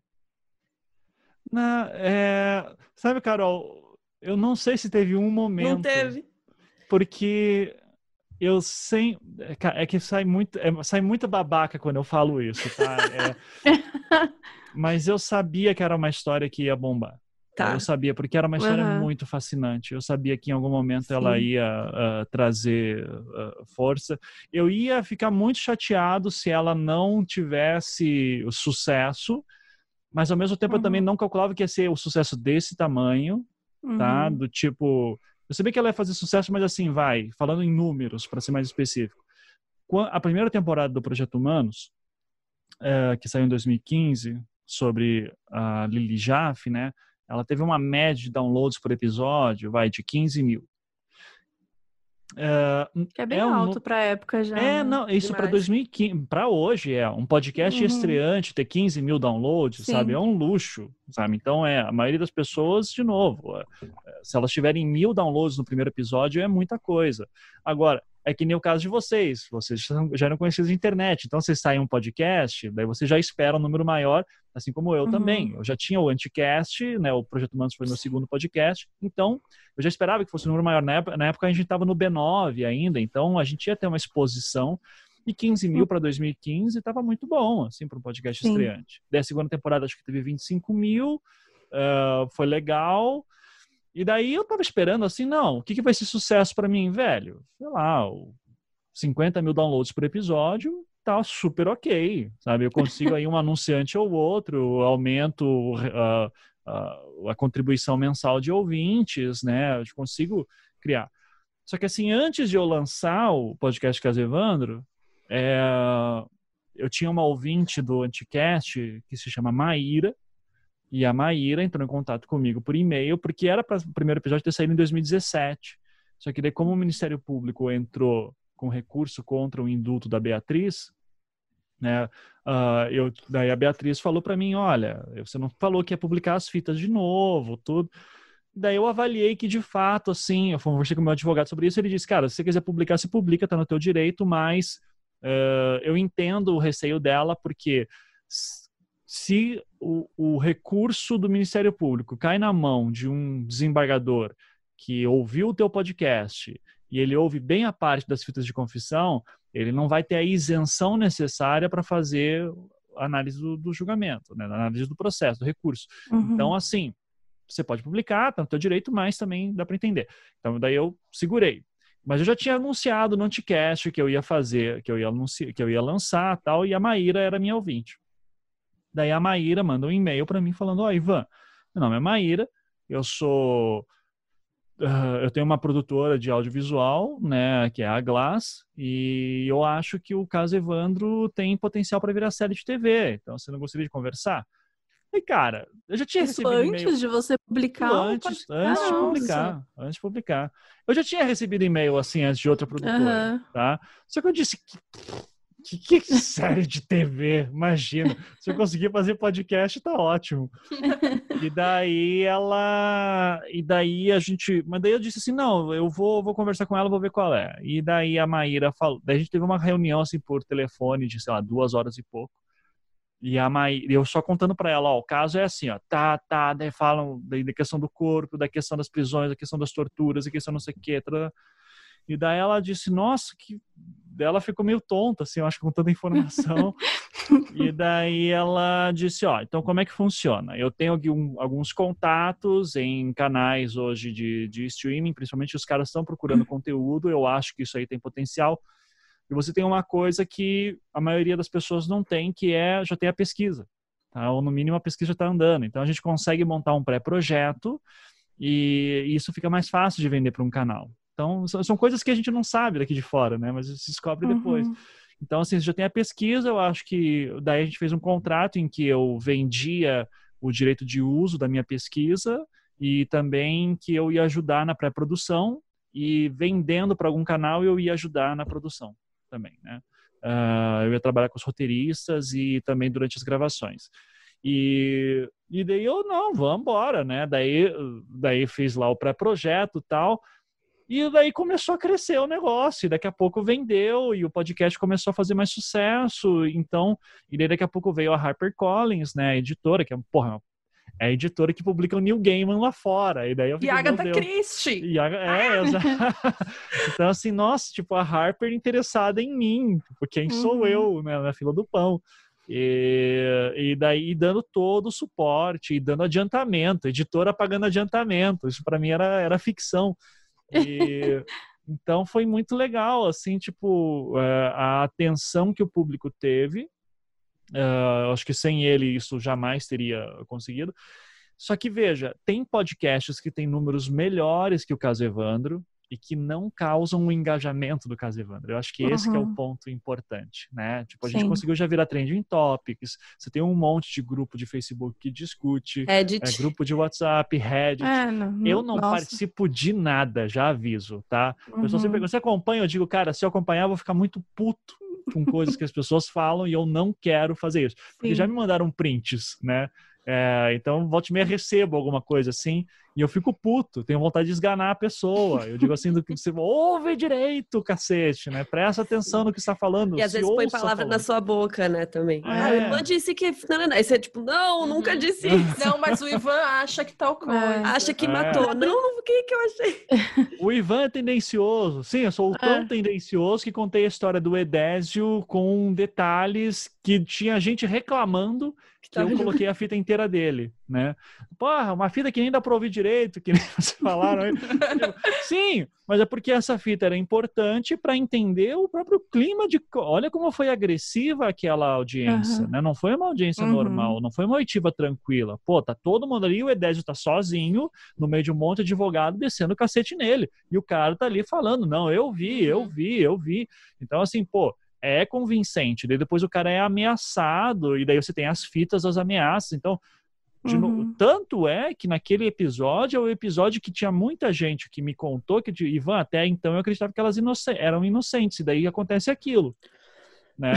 Daí aquilo dá uma virada. Se eu fosse tendencioso, eu nem contava a história do E10. Eu só ficava dizendo, não, e teve aqui essa testemunha que no júri de 98 foi desmentida. Tal. Só, cara, podia ser muito. É muito fácil ser tendencioso nesse caso. Uhum. O difícil é mostrar Sim. Todos os detalhes de como eu mostrei. Tanto é que eu só cravei a minha opinião no momento em que não dava mais para voltar atrás, que é o episódio 25. Até Sim. então, eu achava estranho um monte de coisas, mas eu não dizia foi torturada. Né? Então, uh, a partir do momento que eu tenho a prova, daí já muda, daí já muda a situação. Mas, cara, foi anos de pesquisa e investigação para conseguir chegar numa prova definitiva. Não foi qualquer coisa. Isso é uma outra coisa que é a vantagem não da minha de ser convicção. independente. Não, só, não foi só convicção. Isso é uma outra coisa de vantagem de ser independente. Eu, eu já eu falei isso para um outro jornalista quando eu estava uma entrevista que eu dei esses dias. É, se esse podcast fosse feito da maneira tradicional numa redação de jornal, por exemplo, eu não teria conseguido fazer o episódio 25. Né? Porque eu já estaria em outra história, não tem uma redação no mundo que permite você ficar 4, 5 anos em cima de uma história dedicada o tempo inteiro, ainda investigando. Eu consigo fazer isso porque eu sou independente. Então, é, eu só consegui chegar nesse ponto por conta da maluquice que é a minha rotina de trabalho, que é basicamente caótica, é do tipo, quando dá para fazer, a gente faz, e por isso que o podcast está no ar até agora, né? Eu já tem, cara, vai completar quase, sei lá, foi em 31 de outubro de 2018 que eu publiquei o primeiro episódio. ele vai ficar quase dois anos aí que podcast maluco que faz isso. Então, eu consigo fazer isso. o Bolsonaro nem era é, pois é. Não era ninguém nessa. Não, eu publiquei Saudades. o primeiro episódio. É, não, não, calma. O primeiro episódio que eu publiquei, ele, tinha acabado de ser eleito. É. é. é foi na semana mas não tava da... indo. É, mas ainda não era o presidente, mas de fato, já estava é. nesse ponto. É, não, não tava tinha tão... um micróbio do caralho também, é, meu Deus, é, saudades. Exato. Exatamente. Vamos falar do, do episódio 25, então, porque a gente tem algumas dúvidas, o pessoal também mandou algumas coisas, e acho que a pergunta mais importante que a gente queria fazer, e eu não sei se você vai conseguir responder agora, um spoiler, mas assim, como é que tá essa situação agora? Porque esse episódio mudou tudo, né? Então, assim, você tem alguma informação se o caso foi reaberto, é, se, enfim, sabe, se é, os todos, na verdade, são só seis que estão vivos, né? Porque o Vicente de Paula faleceu em 2011. Mas os outros seis, se eles de alguma maneira, é, sabe, aproveitaram esse momento para poder reabrir o caso, enfim, qualquer tipo de informação que você possa falar agora sobre isso, ou pelo menos se você vai falar sobre isso nos próximos episódios. Tá, eu vou falar então o que eu sei, porque isso daí eu costumo dizer que a minha, meu trabalho foi fazer é fazer o podcast, né? Uhum. Questões judiciais, tudo. Vamos falar. Então assim, o que, que eu esperava que acontecesse quando terminasse aquele episódio, quando eu publicasse? Que o uhum. senhor Ministério Público me ligasse, dizendo, Ivan, por favor, comparecer, não sei o quê, com as fitas, porque a gente precisa rever esse caso, porque nós somos o Ministério Público, o Ministério Público cuida de interesses públicos e pode Sim. ser que a gente tenha cometido um grande erro. Nunca recebi essa ligação. Nunca recebi esse e-mail, nunca recebi essa notificação, porque pro Ministério Público, eu espero estar errado, mas a impressão que passa é que eles não vão fazer nada. Tá? Uhum. Se partir, não vai partir de iniciativa nenhuma deles, tá? Só um minutinho que a minha cachorra quer entrar e eu preciso abrir a placa. Pronto. Prioridades. Então, é, então eu esperava que o Ministério Público fizesse alguma coisa nesse sentido, não fez, não entraram em contato, uhum. tanto que eu falo lá no podcast, se alguma autoridade que tiver interesse em pegar o material, eu estava à disposição para isso. Não, não pediram, não pediram depoimento, não pediram nada. O que eu sei é que o e isso eu posso falar porque já se tornou público, a gente fez live inclusive sobre isso umas duas semanas atrás. O, o advogado que foi das Abad no, no, no júri de 98, o Antônio Augusto Figueiredo Basto, ele vai pedir uma revisão criminal com base nas fitas. Uhum. É, e ele vai fazer essa ação, acho que via Zabage. Eu não sei se os outros estão envolvidos. Tá? Uhum. É, eu sei que é, é que daí assim eu não posso passar muitas informações sobre os outros, então eu vou falar sobre o que eu sei que eu tenho contato tá? Uhum. É o próprio Figueiredo Basso. Eu sei que pela Zabage ele vai entrar com pedido de revisão criminal. Uhum. O que significa um pedido de revisão criminal? Significa basicamente dizer, olha, já apareceram esses novos, é, é, esses novos processos, então, uh, esse novo material, isso tem que uh, inocentar e desfazer o processo todo que aconteceu, né? Uhum. Uh, isso, por que, que isso afeta a vida das pessoas? Porque daí limpa a ficha criminal, né? Uhum. Você, a, a, Beatriz Abad, por exemplo, ela depois que foi condenada em 2011, ela fez faculdade de direito. Uhum. E ela fez faculdade de direito e ela prestou a OAB, acho que em 2015 ou 2016, e ela passou. Só que ela não pode pegar a OAB por conta dessa condenação que ela teve, tá? Uhum. Então ela está com recurso na OAB para isso também.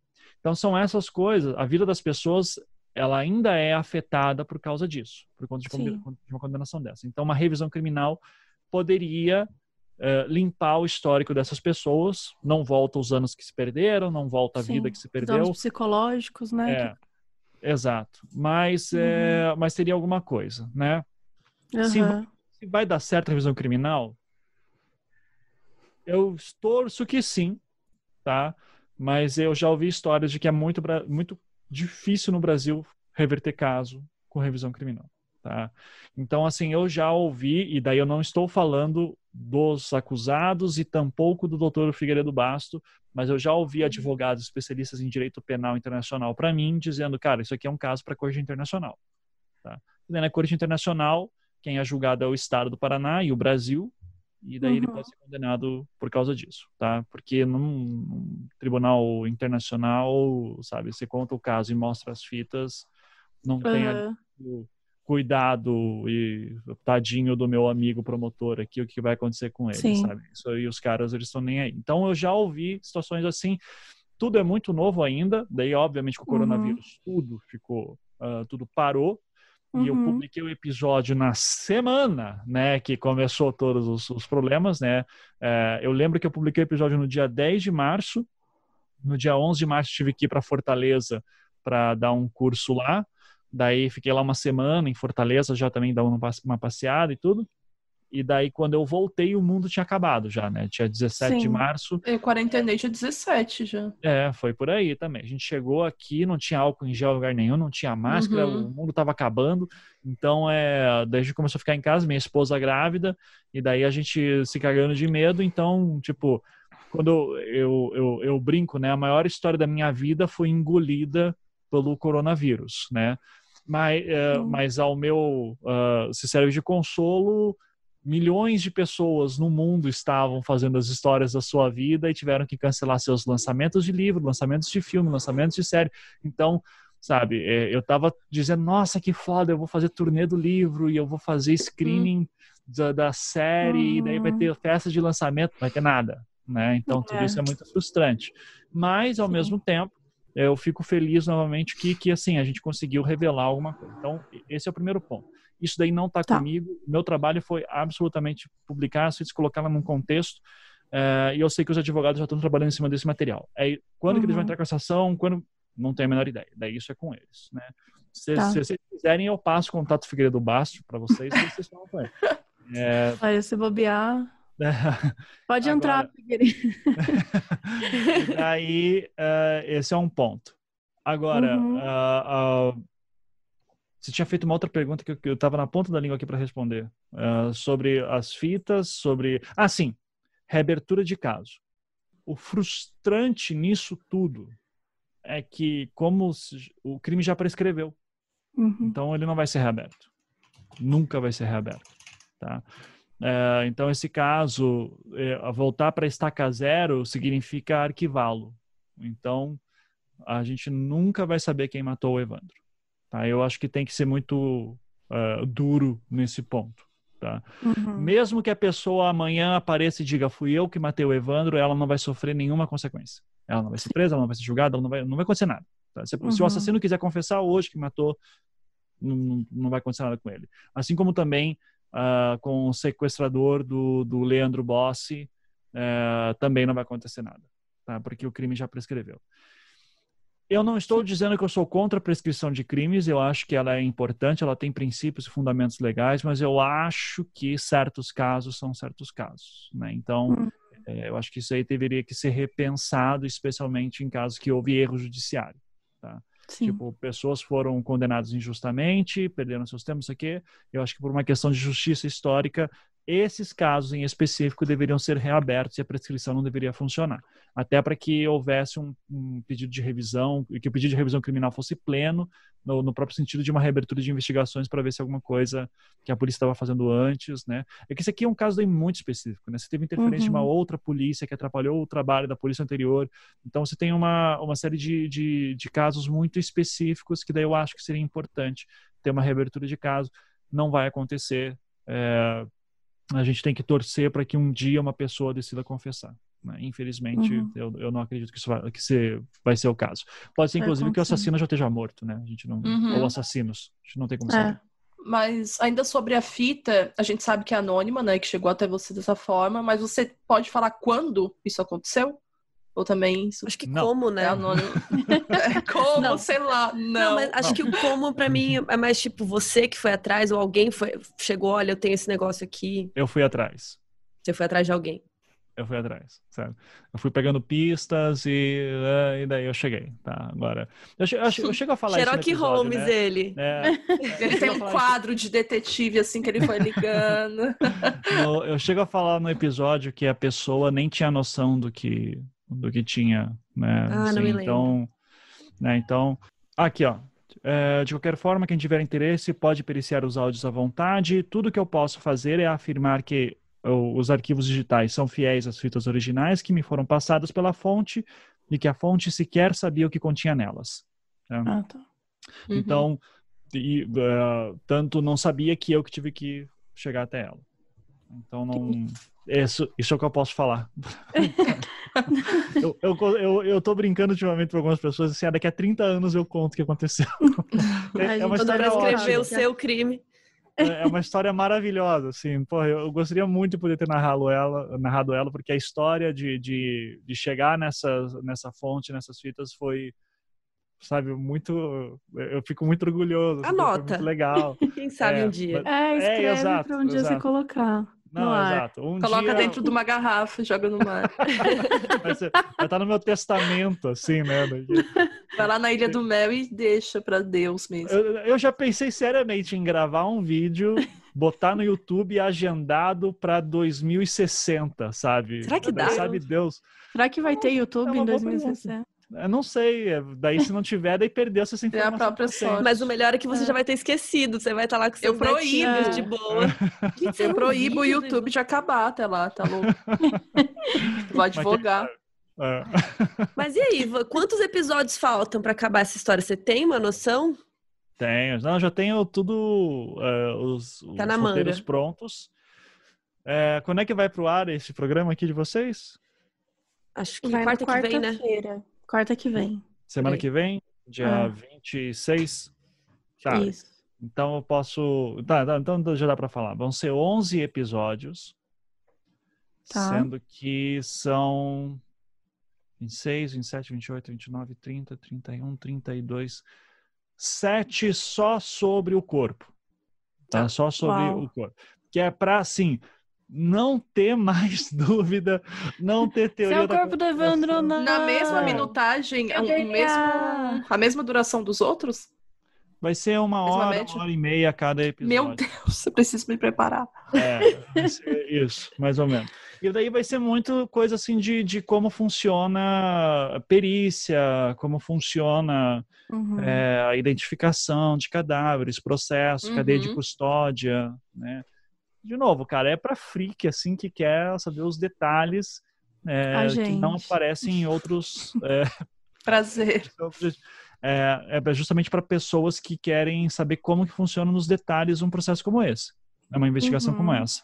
Não é. Ah, não, eu só quero saber se o corpo é do menino ou não. Então, é. Tá? Eu, se você quer ter é dúvida, eu já, eu já falei isso, o corpo uhum. é do menino. Daí vai ter gente, uhum. a própria Beatriz Abage, né, fala lá, não, que o corpo não é, trará.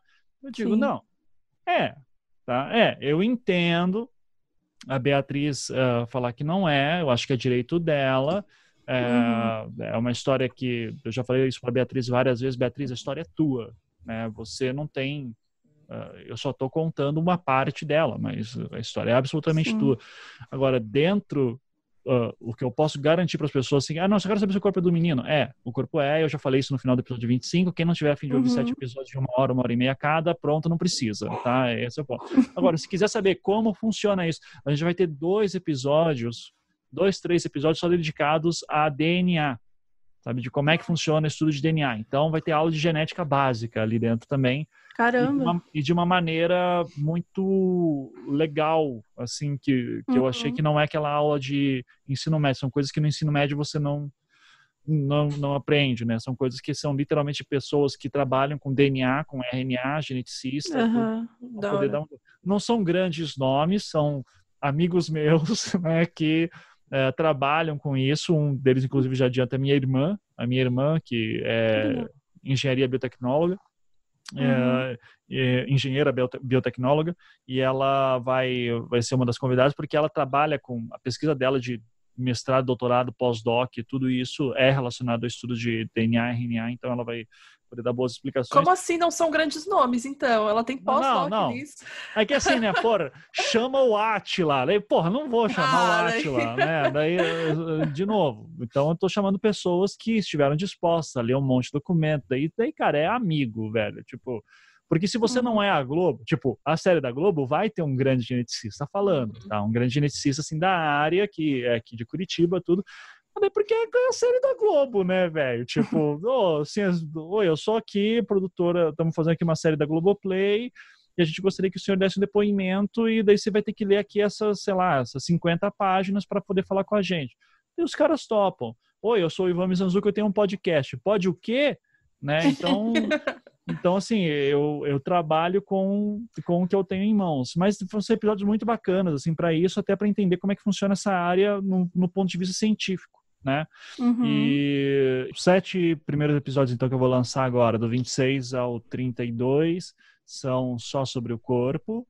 E os últimos quatro episódios vão ser sobre outras linhas de investigação, suspeitos, é, os principais suspeitos, e eu vou falar minha opinião só no que eu acho que aconteceu só no último episódio. Legal. Nossa, eu, eu tive um surto com essa informação. Eita, pera. A Mabê caiu. Amiga, foi o Holmes, está de boa, você não tem culpa. É, tem que pedir pra Ivan ouvir o episódio do Holmes. Depois me contem essa história do Holmes aí pra eu... ah, é que era um assassino lá de 1800 e bolinha, que ele, tipo, era mó caloteiro. E É, ele era hum. caloteiro e assassino. E o final da história dele, ele foi condenado, foi morto e tal. Só que depois que ele morreu, um monte de coisa bizarra aconteceu. E ele era conhecido como o demônio na Cidade Branca. Então, uhum. depois que ele morreu, acho que era o promotor do caso, teve o escritório todo queimado e só sobrou uma foto dele. É, o pai de uma das vítimas foi uma eletrocutado. Foto do Holmes, né? Detalhe. É, uma uhum. foto do Holmes. O pai de uma das vítimas foi eletrocutado, quase morreu. Aí, tipo, uhum. tem várias mini histórias bizarras de que aconteceram depois que ele morreu, sabe? Aí, quando a gente tava, tipo, finalizando o episódio, aconteceu que o PC da Bel também desligou. E quase não salvou. Nunca ah. aconteceu isso. Gente, eu tenho até o treco. Aí a gente fala que é o Holmes. e não foi PC, tipo, deu uma piscada na luz que foi na luz daqui do meu escritório e do, do quarto, que é onde fica o escritório do meu noivo, né? Que é no quarto escritório. Uhum. E aí, tipo, ele veio aqui e falou: Ué, mas na cozinha não piscou Já nem voltei, nada, o tá? micro-ondas tá lá. Fazendo. Então, tipo, como assim, Holmes, sabe? Ele tava muito aqui, certeza. Mas, gente. Mas eu mandei um papo reto pra ele no final do episódio, se você quiser ouvir. Tá lá no pós-crédito. É, Falei um com ele, palhaço. É. Chega. É, no caso do Evandro tem um monte dessas também que. É, sabe, de coisas estranhas que aconteceram com, com outros personagens e tudo, só que daí é, é. Deixa eu ver assim. Ah, teve o promotor que morreu, né, de ataque fulminante do coração e ele era jovem, Sim. assim, então isso foi em 2004. É, teve uma morte que eu vou ter que explicar depois, no, no, já no primeiro episódio que vai sair, no 26. Essa uhum. eu vou uhum. segurar um pouco. É, teve o caso do médico que se suicidou na frente do túmulo do pai, né? Que lá foi bem pesado. Isso Nossa, foi isso motivo é... de. Isso é o perito, né? É, um dia antes dele isso. confessar. E ele foi muito. E, e, esse negócio foi muito usado, né? Para todos os lados, assim, também. Então, uhum. deu bastante uh, problema. Teve a juíza de, do júri de 98 que se aposentou por invalidez. É, teve a, a, juíza lá de Guaratuba, ela teve um problema sério de saúde também, que diz que foi por causa disso. Uhum. Tem promotores que trabalharam no caso, que saíram do caso bem abalados, assim, tá? então o, ca, o caso tudo tem uma carga pesada, assim, mas é aquele negócio, né? Em caso de quase 30 anos, porra, as pessoas vão morrendo nesse meio tempo, então é, é normal. Não é, é... A gente falou com o Chico Felite também, ele contou umas histórias do, do João de Deus, né? Ele contou uhum. que aconteceu isso, que daí o pneu furou do fulano, e daí ele vai contando ainda mais o João de Deus, que tem uma coisa é... sobrenatural, né? Sim. É. Não, eu tenho, assim, um caso comigo, com o caso Evandro, que eu sempre conto também, que eu tava começando as pesquisas, isso em 2015, Daí uma das primeiras coisas que eu comecei a investigar era esse negócio de tipo, tá, mas existe seita que mata humanos? Tipo, das... então comecei a pesquisar sobre sacrifícios humanos e casos de sacrifícios humanos no geral. E daí eu tava, uhum. daí eu passei uma madrugada inteira pesquisando sobre isso. Era sexta-feira de madrugada e fui dormir, é, sei lá, uns quatro, cinco da manhã. E sábado de manhã, minha esposa, na época, ela fazia tênis, né? Então, ela fazia tênis com o pai dela. O pai dela vinha buscar ela, daí eles iam praticar tênis e eu ficava dormindo, acordava quando ela voltava e tal. Naquele dia em específico, ela saiu, foi jogar tênis, e eu acordei com a minha cachorrinha em cima de mim, né? E a minha cachorrinha, uma das duas, né? Tem a Mica e a Lola. E a Lola tava é, é a menorzinha, mais novinha. E, e eu senti ela em cima de mim e eu disse, mas Lola, o que você quer agora, né? Tipo, deixa eu dormir e tal. E daí eu olho, ela tá com um passarinho na boca, que ela acabou de matar. Só que eu moro em prédio, eu moro no, eu moro no terceiro andar, então passarinhos não entram muito aqui.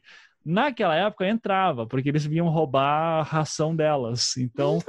Meu Deus! Só que a Lola é uma pitoquinha desse tamanho, assim, então ela conseguiu matar um sabiá de alguma hum. maneira, que era quase o tamanho dela, assim, o bicho era grande. E, e daí ela trouxe para mim. E daí eu disse assim, mas eu disse, mas mas, mas assim, a Lula nunca matou nada, sabe? Eu digo assim, meu Deus do céu, o que que está acontecendo? Então, assim, por muito tempo eu fiquei assim, tipo, caralho, talvez tenha sido um aviso, né? Que é bom eu não mexer com essa história. Uh, se eu fosse uma pessoa mais, preconce... mais uh, preconceituosa, não, mais supersticiosa, eu uh, provavelmente teria desistido naquele momento. Mas eu disse, não, vou... foi só coincidência, toca a ficha, né? E paciência. E mas é, mas assim, eu poderia ler isso, tipo, não, teve o dia que o passarinho morto foi a minha cachorrinha pegou.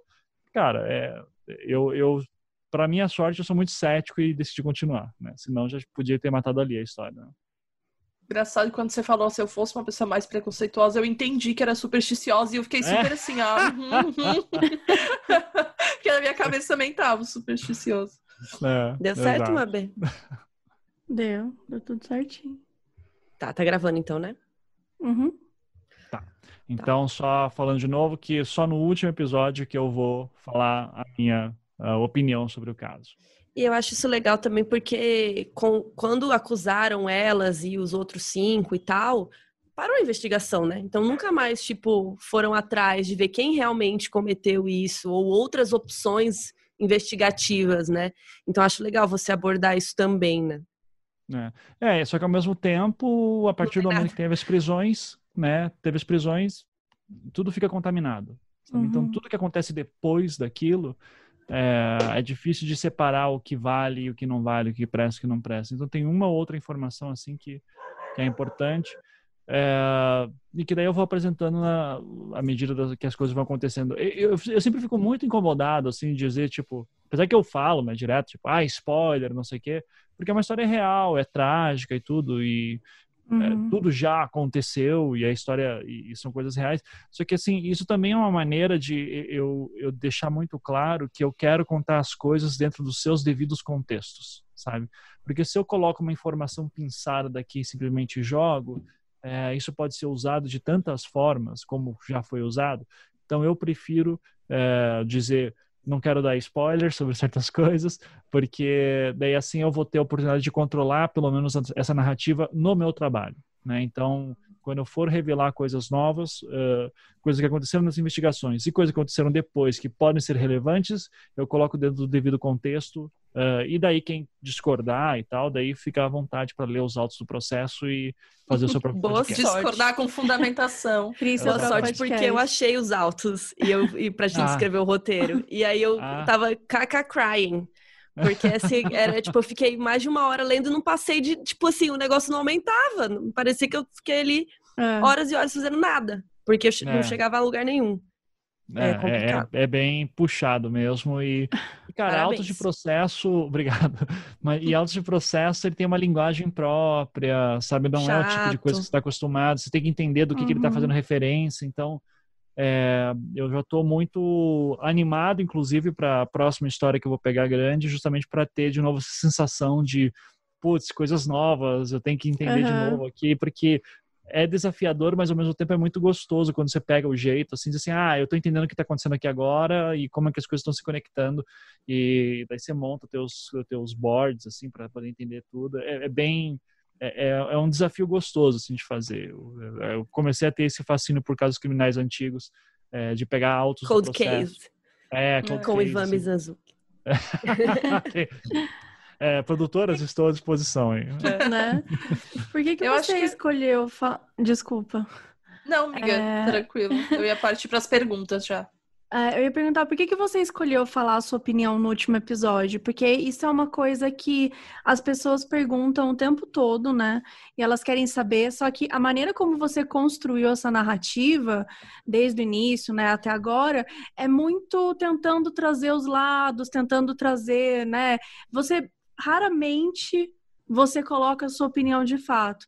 Então, qual que é a escolha de no final mudar isso? É para é para dar um um final mesmo. No último episódio? É, no último episódio. No, no, no, tá, quando eu lançar o último episódio, eu não vou dar uma opinião sobre o que eu acho do caso em geral, do tipo, porque é óbvio que eu acho um absurdo, é óbvio que eu fico puto com tudo que aconteceu, então, uhum. tipo, eu uhum. não vou ficar chovendo no molhado. Eu vou Sim. mostrar as minhas frustrações, elas ficam muito claras durante o episódio, do tipo, pô, isso aqui nunca foi perguntado, isso aqui nunca foi feito. Então, esses apontamentos eu sempre faço. Então, eu, eu sempre mostro a minha opinião nos momentos que eu deixo claro, isso aqui é a minha opinião, eu estou uhum. falando em uhum. primeira pessoa, e eu estou, e eu tenho essa opinião fundamentada nisso aqui. Tá? Então, é, não é simplesmente jogado, né? Então, eu gosto de colocar nisso. No último episódio, eu vou, uh, quando eu digo que eu vou dar minha opinião sobre o que aconteceu, é que eu vou dar o que eu acho que é a solução. Só que ela não é uhum. apontando, essa pessoa fez isso. Eu tá. vou dar diretrizes para a forma como eu leio esse processo, porque já faz que eu tô com os autos processo faz três anos já, lendo eles direto. Então, eu sinto que eu tenho uma percepção sobre ele que é útil no momento e que eu vou uhum. perder daqui a algum tempo. Né? A minha memória vai começar a falhar daqui a um tempo sobre isso, porque vai, fazer, vai passar e eu vou esquecer é, uhum. de detalhes sobre ele. Então eu vou, eu quero deixar registrado quais são as minhas impressões sobre o que que a gente está olhando e quem seria o potencial assassino ou assassino Evandro, o que que ele faria, o que que eles fariam, o que que ela faria, sei lá. Uhum. Tá? Uhum. Por que, que eu estou fazendo isso? Porque eu tenho a esperança que não é muito forte, mas eu tenho uma, um, alguma esperança que um uhum. dia alguém consiga ver isso e encontrar indícios que podem ajudar no, na resolução do caso, tá? Então, uh, de repente, alguém um dia consegue ver isso e dizer, putz, isso aqui me lembra tal coisa, puxa um documento e começa a ligar alguns pontos e, de repente, consegue a solução. Tá? Não sei se isso será possível, mas eu tenho, é, mas eu quero deixar tudo pronto uh, e redondinho, que isso é uma coisa que vem da minha formação não acadêmica. Não é teu interesse, né? Fazer isso, não é, não é o teu é, interesse. E é, é o que interesse. acontece também, né? A partir de uma pesquisa independente, é, acharem isso. os verdadeiros culpados. É, e isso vem da minha uh, uh, postura acadêmica, né? Assim, eu, eu, não sou jornalista de formação, mas eu sou, é, eu sou professor universitário, fiz mestrado, doutorado, e uma coisa que a gente sempre aprende a fazer é na conclusão do teu projeto, né, do, do, do teu, da tua monografia, da tua dissertação, da tua tese, você falar tudo o que você fez e você apontar caminhos futuros para que outras pessoas continuem a sua pesquisa. Tá? Então, uhum. eu quero fazer isso. Eu quero dar essa sensação de encerramento e dizer, olha, sabendo que temos esses problemas aqui, é, o que, que eu leio dela e como que eu acho que a gente avança. É, uhum. esse, então vai ser. Eu, eu, brinco, eu não aprendi a fazer jornalismo investigativo, eu não fiz faculdade de jornalismo, mas eu aprendi metodologia científica, é ela que eu aplico nos meus trabalhos. Então, na metodologia científica, eu estou tentando responder uh, as perguntas que eu consegui levantar, mostrar a, o meu método de chegar nessas respostas, né, de, e nessas perguntas novas, e, e daí no final eu vou dar um, um cenário que eu acho que foi o que aconteceu em Guaratuba naquela época Uh, e daí, cara, para isso eu vou segurar sete chaves, porque esse é o meu grande trunfo no final. As únicas pessoas que já sabem sobre isso são é, os roteiristas que eu conversei, né, sobre lá uhum. série. Só que acho que isso nem vai, vai entrar na série. É, a editora, porque recebeu o livro, e, uhum. eu já passei para alguns delegados de polícia que eu disse, olha, se é, eu acho que foi isso que aconteceu se você vê alguma coisa assim relacionado tal, você, é, sei lá, se ajuda, mas fica aí à disposição, né? Estou à disposição também. Então, é, uhum. é porque para eles, aquele negócio, o meu tempo de publicação é um, mas para eles, né, é outro. Amanhã, tipo, semana que vem Sim. pode acontecer alguma coisa, né? Daí eles nem podem... a sua esposa sabe, a tua opinião? Não, para ela eu já contei, isso aqui ela também. Ah, tem... sim. A, a minha esposa, é, é, a minha esposa, assim, ela me apoia muito e, e tudo, só que, assim, ela não tem nem 1% do nível de envolvimento que vocês têm, por exemplo. Obsessão. Sabe? É, obsessão, porque não tem, é, uh, não é muito o estilo dela, ela não gosta de, de, de coisa de crimes, assim. Uhum. Uh, e, e, e, ah, e sei lá, é uma outra experiência, né? Eu lembro quando eu peguei as fitas com a fonte do episódio 25, e daí eu tava. Porque, cara, era muita fita, sabe? A maioria não servia para nada, assim, mas é, era muita fita. Então eu tinha que.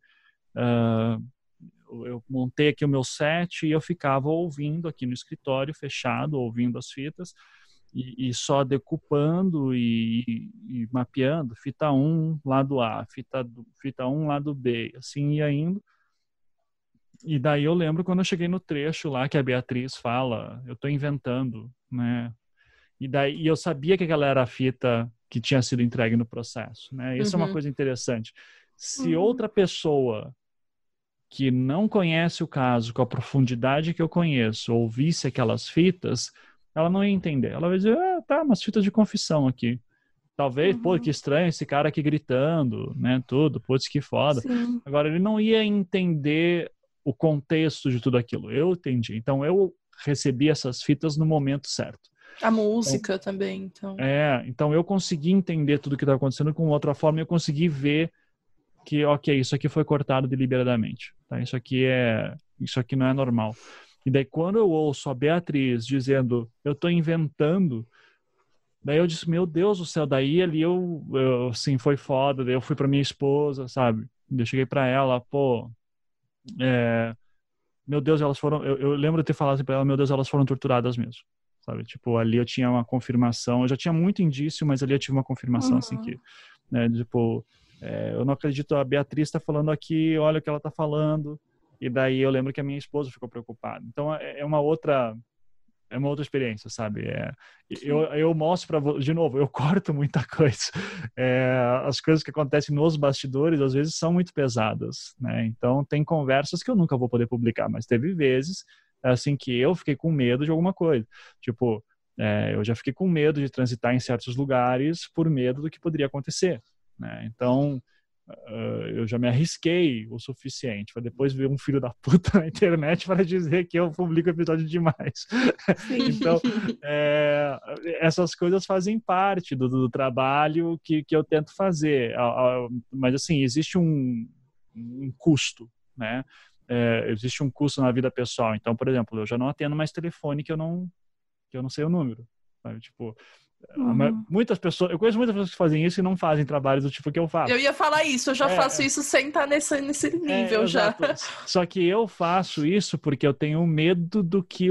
Sabe? Não é do tipo, pô, eu tenho medo de um cara me cobrando um cheque. Eu tenho medo de uma ameaça, muitas uhum. vezes. Eu uhum. tenho medo uhum. disso. Nunca aconteceu, tá?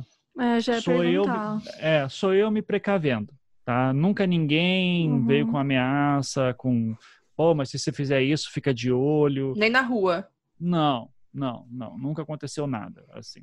É, mas, né, a gente fica cabreiro e, uhum. e, sei lá, né, cara, eu você uh, tem um custo e, e, eu tento poupar minha esposa disso o máximo possível também, né, porque infelizmente eu já tive casos muito muito mais estúpidos em que eu tive que pedir para ela fechar o Facebook né? Que a gente está falando aqui de assassinato de criança, e tortura policial e tudo.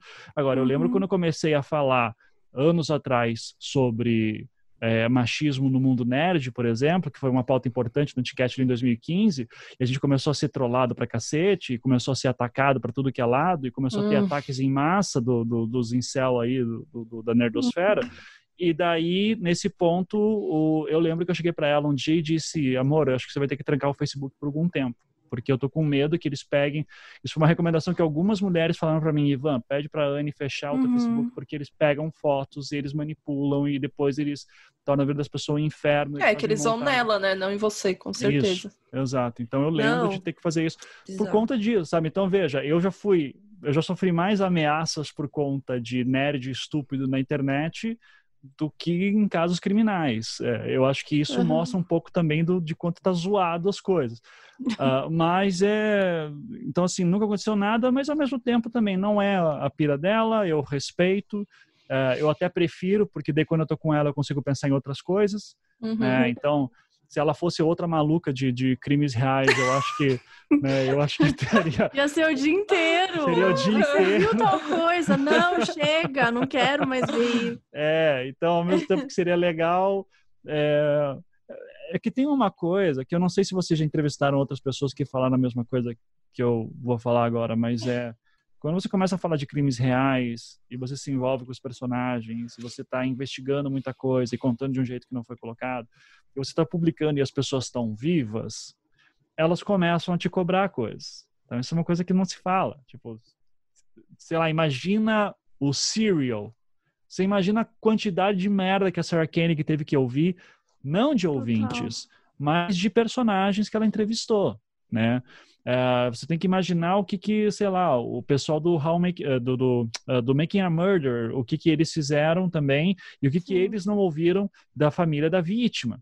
Sim. Isso tem que ser respeitado. Caso criminal ele é muito, uh, isso, no, não sei se vocês ouviram lá meu painel que eu fiz com o Josh Dean no, no, no Spotify ano passado. Eu Teve o um evento Spotify, né? E daí o, o Josh Dean, que é o criador lá daquele do podcast The Clearing, né, que foi o podcast mais ouvido no passado também sobre true crime.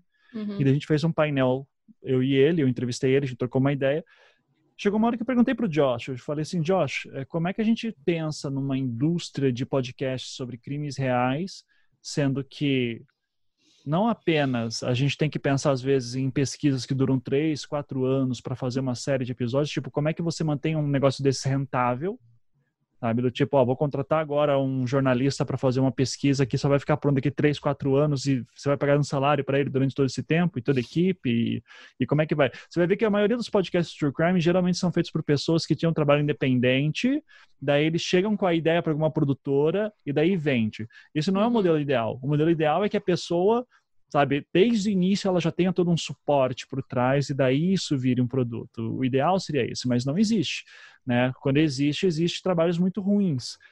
E, e não apenas isso, tem, mas tem um lado ético, né? Será que a gente quer fazer parte de uma indústria que se alimenta do sofrimento de outras pessoas? E daí como que a gente transforma isso numa questão ética? Como que a gente transforma isso numa, versão, numa questão séria? Né? Então a gente tem que repensar toda a maneira como é feito o, o, o, true crime, né? A gente tem que pensar que, ok, tem alguém que perdeu alguém, tem alguém aqui que foi preso, né? A família do preso sofre muito também, mesmo se o cara seja culpado. Tem todo um estigma em cima. Então, como que a gente usa esse trabalho para fazer um trabalho de reflexão na sociedade, né? Eu acho que uhum. isso tem que ser sempre pensado, porque você leu o nosso grupo alerta... do WhatsApp, praticamente. é. é, mas é, que a gente discute eu... muito isso, né? É, é, isso que eu acho importante do trabalho de, de vocês e de todos os outros que estão pensando nisso, porque a gente já tem uma cultura de jornalismo policial que é muito tóxica aqui no Punitivista. No Brasil, né? É punitivista, uhum. é da Atena, é Alborguete, é Ratinho. Oh. Então toda essa galera, ela, é, é, eu, eu acho ruim, eu acho prejudicial, eu acho que não ajuda. E eu acho fascinante como tem mulher interessada em true crime, sabe? É um, é um cenário totalmente de mulheres nesse Você ponto. sabe o seu público? Quantos ah, por cento? 60%, 60%, 60%? O nosso é 85%. É, Nossa, cara, é, não, é impressionante, é impressionante. É impressionante. Eu, eu, eu, lembro que eu conseguia, como eu tenho dois podcasts, eu comparava com o Anticast. O Anticast era, sei lá, 30% mulheres, 35% mulheres, uhum. com a gente fazendo programas com pauta feminista, sabe, levantando, sempre colocando uhum. mulher no grupo e não não não engax, não pegava, cara, não eh, não engrenava agora com true crime falando sobre daí mulheres são loucas, tipo delegadas que me ouvem, peritas que me ouvem, juízas, é, promotoras, advogadas. Então, é galera assim que eu digo, nossa, jamais esperaria isso. Então, uhum. é, é, muito impressionante. Eu acho que é importante a gente fazer essa reflexão sobre o jornalismo policial no geral. Fico muito feliz, assim, então, que vocês estejam com essa preocupação também, sempre.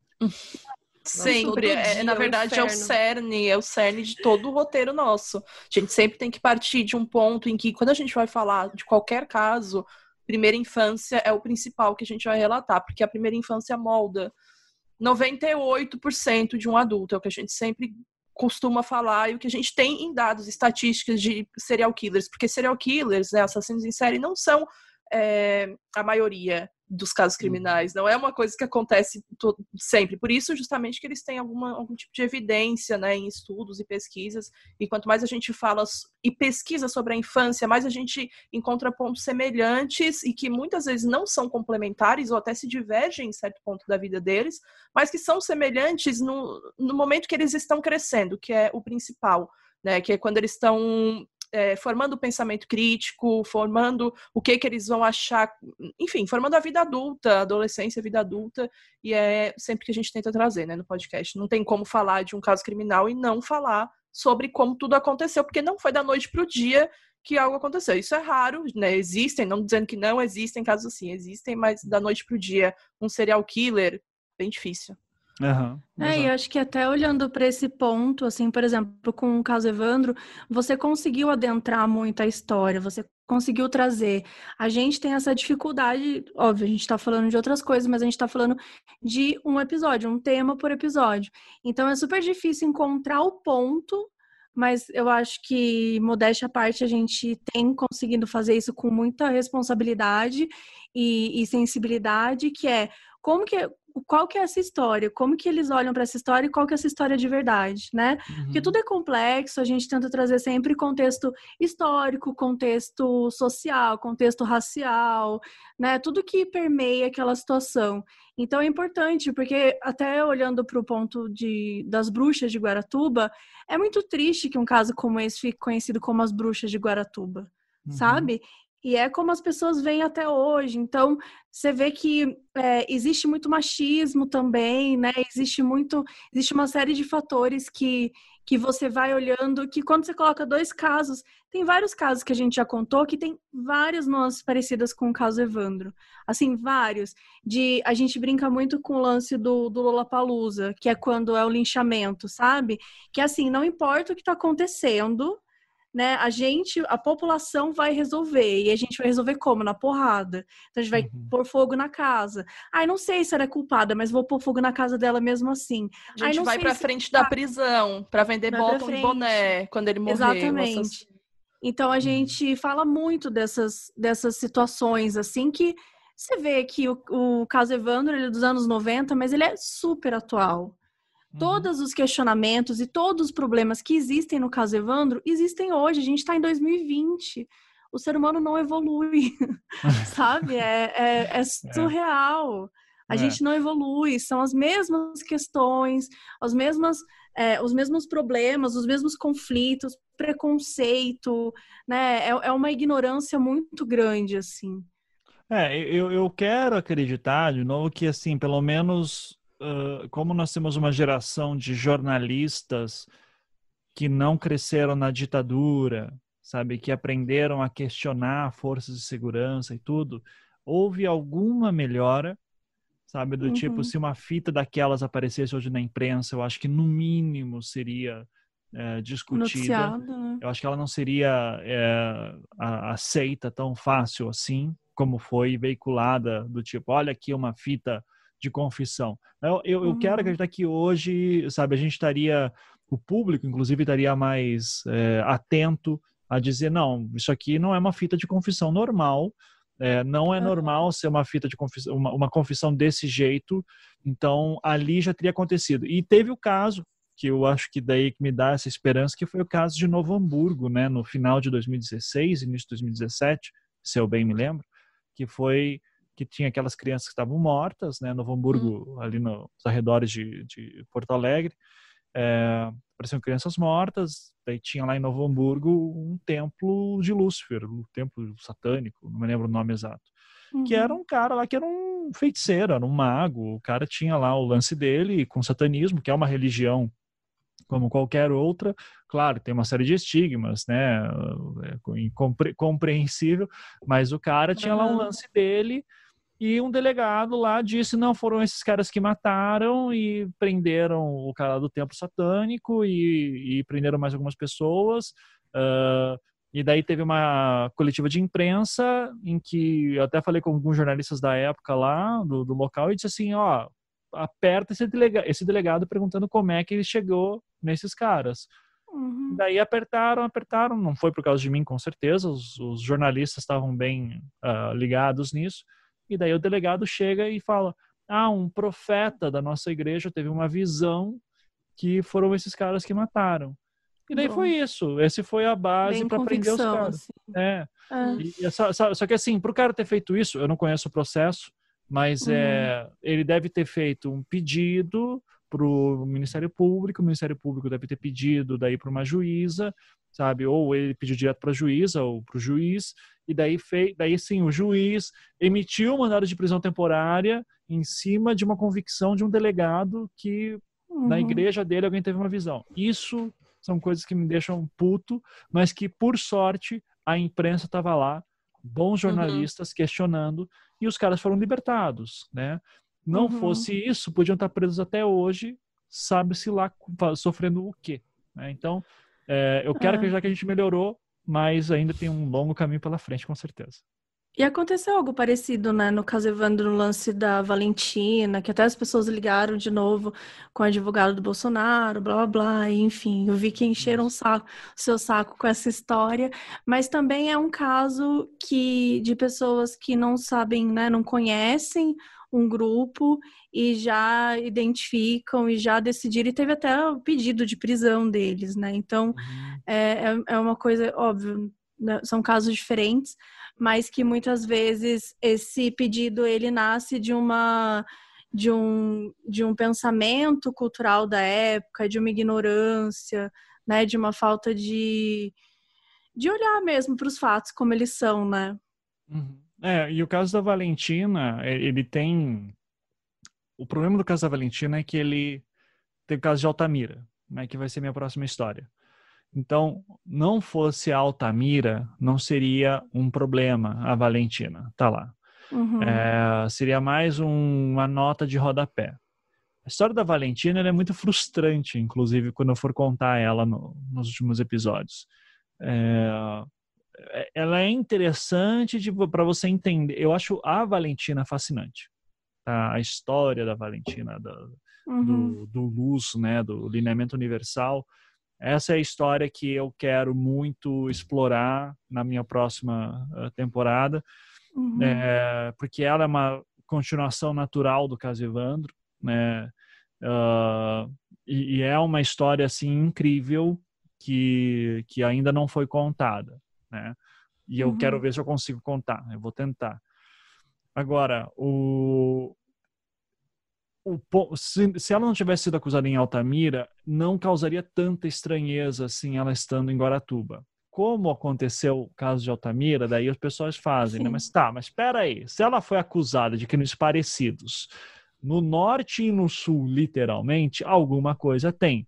Sim. E daí você vê, realmente é muito apelativo. Eu fui o primeiro cara que, quando cheguei, disse: Mas peraí, a Valentina dos Imaculado de Altamira estava em Guaratuba naquela época? Você tá de sacanagem. E hospedada no hotel, né? E hospedada é no Hotel Vila Real. Do... É. Cara, eu não consigo parar de pensar naquele livro da thread do Evandro, gente. Aquela capa é fascinante, gente, é. do Deus a Grande Farsa. Não sei se elas, se elas viram também. É, Mas essa, é. essa capa é simplesmente tudo para mim. Não, assim. o, o, imaginar, todo o universo de imagens em torno da, do Luz é muito incrível, tá? E tudo que envolve a Valentina. Então, é, vamos ver como é que eu consigo fazer, trabalhar bem com isso na, na próxima temporada. Eu já vou dar um gostinho, assim, né, na, na, no episódio que eu vou falar sobre eles, né? Que claro uhum. que vai ter que uhum. ter um episódio sobre eles, no, no caso Evandro. É, mas assim, é mais um caso, né? De novo, uma mulher, né? Que, e no caso da Valentina, ela personificava a bruxa, né? Mulher mais velha, que tinha muitos seguidores e uhum. tinha um uhum. marido mais novo e etc, etc, sabe? Então, andava sempre na, na alta sociedade, tinha dinheiro. Então, uhum. a, a personificação da bruxa é muito forte. E daí ficaram olhando Valentina, Valentina, Valentina e deixaram um Chagas passar, né, ali é, em Altamira, né? E daí fazer o quê, né? É, quantas é. vezes que isso não acontece por aí? É isso que é isso que é a minha maior frustração nesses casos.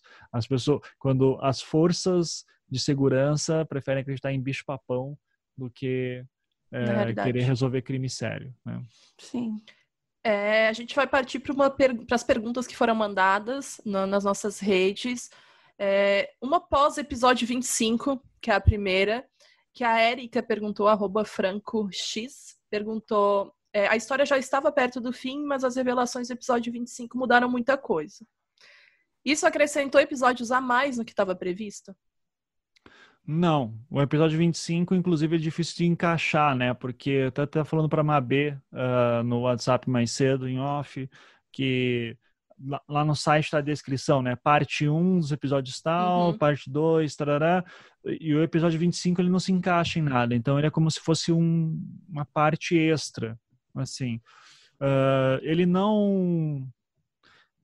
Eu, se eu não tivesse o episódio 25, se eu não tivesse as revelações do episódio 25, eu faria os mesmos episódios que eu tenho para fazer agora. A história para mim uhum. já estava encerrada. Mas o episódio 25 ele responde uma pergunta, né? É, os últimos episódios sobre outras linhas de investigação eu faria de qualquer maneira, porque eu falaria, só que em vez de falar elas são inocentes, eu, eu diria partindo do princípio que são inocentes, vamos imaginar aqui um outro uhum. universo, tá? Então eu, eu faria assim. É, com, mas agora eu posso responder, eu posso dizer, claro, elas foram inocentes. O que alteraria seria se eu tivesse essas fitas antes de lançar o, o Caso Evandro. Daí teria muito uhum. menos episódio. Aí, nossa, daí eu teria é, sabe, teria que não teria cortado. dúvida, né? Do... É, sabe, sabe que acho que tem uma sequência de cinco episódios, do tipo que é só ficar analisando os mínimos Sim. detalhes, uhum. que cortaria tudo. 7, 8, 9, 10. Aquela. É, né?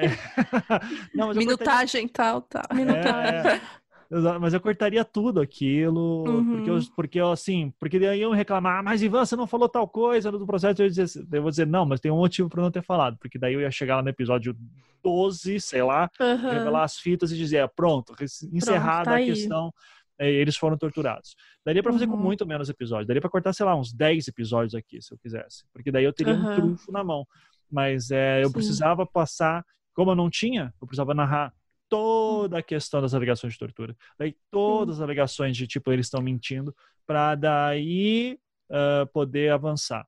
Como, daí agora como eu tinha uma resposta, né? Só que infelizmente ou felizmente ela veio muito tempo depois. Uh, daí uhum. gerou mais episódios, só que no sentido contrário, né? Eu, eu como, se eu tivesse essa fita, eu pod, essas fitas eu poderia ter feito muito menos episódios. E aproveitando para perguntar, então, já para o livro, é, porque se você tivesse tido acesso a essas fitas antes, você teria feito um pouquinho diferente o caso Evandro. No livro, você já teve a oportunidade de contar a história mais do jeito que você queria, certo? Tipo, como é, é que foi isso? É, é que no livro eu não vou ficar dando tanta volta. No caso Evandro, como é áudio, eu tenho que ficar toda hora retornando algumas coisas, uhum. puxando. Isso também leva tempo, né? Eu não tenho âncora visual, né? Então, não tenho referência visual para a pessoa ver aquilo e, e, já retomar. Então, é, eu, eu, eu, tenho que usar muito recurso de retomada. Olha só, lembra no episódio tal que eu falei tal coisa? Lembra esse cara falando tal? Então, no livro, eu consigo deixar isso um pouco mais ágil, ao uhum. mesmo tempo eu preciso mostrar também como o caso se constrói, né? Então eu preciso mostrar é, como que essas narrativas se constroem, porque eu tenho que contar não apenas o, o, a história do caso, mas eu tenho que contar a história do processo, né? História Vai do processo. contar do podcast também. É isso, né? Eu tenho que ah, e, e, eu tenho que mostrar daí, é, daí eu vou dizer assim, em algum momento no podcast, tem horas que eu cito no livro. Eu não sei como é que isso vai ficar na versão final, tá, tá na mão dos editores. Mas é Uh, mas eu conto assim, ah, eu, eu tava publicando episódio tal e daí eu recebi um áudio tal, sabe? Eu, uhum. eu conto coisas assim de, do, do podcast, eu coloco, coloco, em primeira pessoa, né? Mas uhum. o legal é que no livro eu posso explorar, por exemplo, um documento que eu queria ter explorado mais no podcast, mas não deu, porque daí eu tinha os depoimentos em júri, que eu achei melhor, porque são áudio, uhum. né? Então, maravilha é, mas eu pude usar com mais força o, o dossiê Tortura Nunca Mais, né, que foi feito pela Isabel Kluger Mendes, que são as primeiras uhum. vezes que os acusados narram as torturas que teriam sofrido, né, que teriam, que uhum. sofreram, né, mas uhum. na época a gente fala que teriam sofrido e tal. Então uhum. eles, é, então eu posso pegar aquele documento que é em texto e daí eu vou costurando eles, né? Assim como eu fiz em áudio, eu faço com documento em texto, é, costurando eles e com e ao mesmo tempo contrastando eles com as declarações dos policiais que fizeram durante o inquérito de investigação de torturas. Né? Então, ficou um, um, jogo interessante que só funciona em texto. Então, eu fiz uma maneira diferente. Uh, pelo que você apresentou no podcast, né, eu imagino que houve um receio e uma cobrança a mais para relatar os fatos de uma maneira mais clara possível, também no livro, porque você faz isso no podcast, né? Você mesmo fala, tem gente que reclama que tem muito episódio, mas é porque você contextualiza cada parte de tudo. Então, como foi lidar com essa pressão, né, durante o processo de escrita? Porque de escritor para escritor, eu tenho muito, pelo menos eu, né, falando pessoalmente mesmo, tenho muito isso de que um livro dura muito, sabe? Ele dura muito mais, assim, por exemplo, hoje em dia a gente tem muito essa, eu tenho muito essa convicção, não sei se você também tem essa, também passa por isso, mas queria muito saber como foi essa pressão durante o processo de escrita, porque, nossa, eu consigo imaginar, consigo, mas eu acho que não chega nem perto do que foi realmente, assim. Eu amo que ah, eu tô aqui com três escritores, né? é. E eu aqui. Hum... Amo. Não, imagina, Carol. Você, você, você ainda dá banho na gente aí em tudo. Então, é. Youtuber. É, Entrevistadora, toda é, diretora, não, não. É, exatamente. Dê os biscoitos que ela merece. É, exatamente. Desculpa aí, né? Vamos trocar. Você escreve meus livros, eu entrevisto as pessoas que você entrevista, que tal? É, é eu não sei escrever é. livro. Explica não, Dark aí, então. Pra eu ler. Você não é bom? Explica Dark aí, então. É, esse Dark é um bom... um bom é, storytelling para resolver. para enlouquecer. Ah, ah, mas sobre o livro, cara, tinha, tinha momentos que eu dizia, velho, por que, que eu aceitei escrever essa merda? Tipo, já tinha um podcast, já tem a série, por que, que eu vou escrever livro ainda? Que loucura. Uh, então, assim, teve vezes que eu, eu tava. Muitos momentos eu senti, sinceramente, quanto, eu tenho que devolver o dinheiro da editora se eu desistir? o adiantamento. Eu pago o que eles me pagaram é, pra eu não escrever. Quem nunca? É. Eu, eu, juro que eu pensei assim em vários momentos, porque, cara, eu disse, isso aqui tá me atrasando. Eu quero terminar o podcast, tem que escrever o livro antes. Você teve deadline também. Tinha. Teve o prazo final da editora também por conta do. Deadline, né? Tipo, é aquela ficção, assim, né? Que Sim, dizia... é outro livro escrito também, né? Pro deadline. É, exato. Então é. Ou foi feita uma primeira versão mais ou menos dentro do deadline, eles olharam, não gostaram, porque era o que dava para fazer. E daí eu disse, uhum. bom, então assim, então a gente vai ter que escrever de verdade esse livro. Daí eu sentei e foi. E daí foi, cara. E daí foi. Daí veio, daí veio o coronavírus, a minha esposa engravidou, daí eu disse, meu Deus do céu, as coisas não vão acabar nunca. e aí melhor acabar o livro antes dessa criança nascer, né? É, que aí depois não, é pior. Não, então, para mim foi assim, de, de eu acabei o livro, é, não era nem pensando é, no, no, Nicolas, é o nome do meu filho, vai nascer.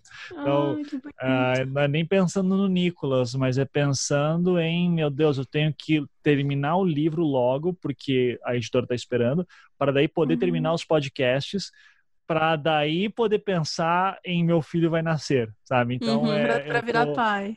Exato, e virar tranquilo. Então, assim, ainda bem, ainda tá tudo dentro do prazo.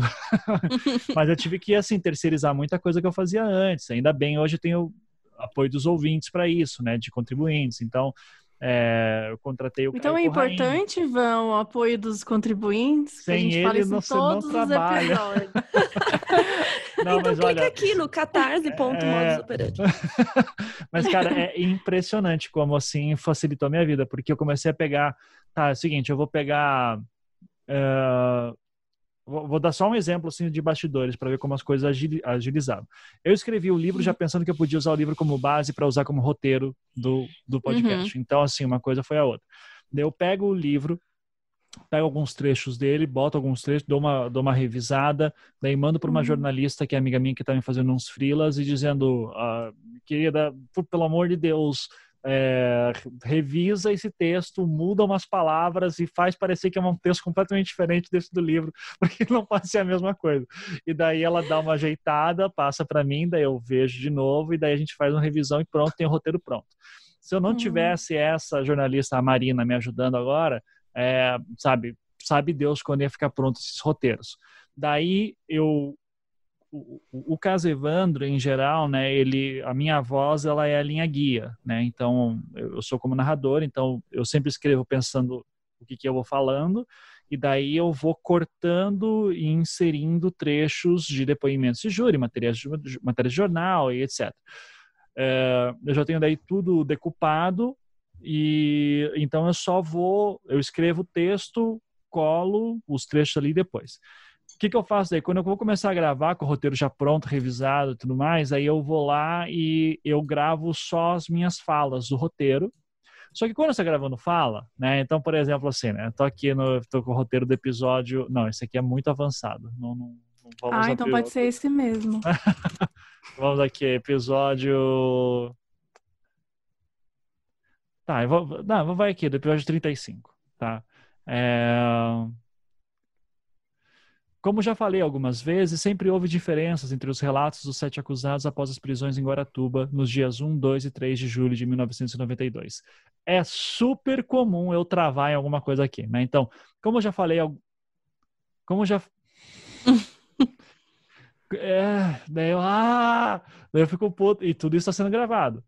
E daí uhum. eu preciso de alguém que pegue esse meu áudio, que sou eu xingando porque não está conseguindo falar a palavra algumas, que pegue isso, corte tudo e deixe como se tivesse, sei lá, um príncipe da Disney narrando, sabe? Então, como eu já falei algumas vezes, sempre houve diferença entre os relatos, mas precisa que alguém faça essa limpeza, essa primeira limpeza. Cara, isso, isso leva um tempo gigantesco, é um áudio de uma hora que você gasta cinco, seis horas assim em cima só para deixar tudo redondinho.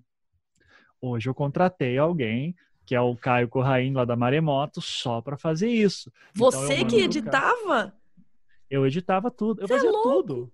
Fazia tudo. Fazia tudo. Meu Deus, por isso que levou uma eternidade, coitado. É, não. Meu Deus. Todos os primeiros primeiros 24 episódios eu fiz tudo. Só no 25. 24? Pelo amor de Deus. É. Pelo amor de Mentira, Deus. não. Eu tô chocada.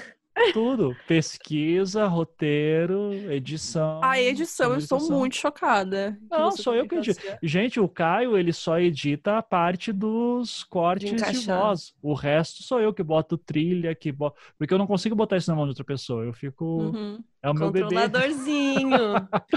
Parece é. alguém que eu conheço. E a gente se acha controladora, né, meninas? Ó aí, ó. É, então, Nós somos assim, três, hoje... é difícil. É, então, mas, mas são daí, três assim, controladoras. Né? É, vocês, eu imagino a briga.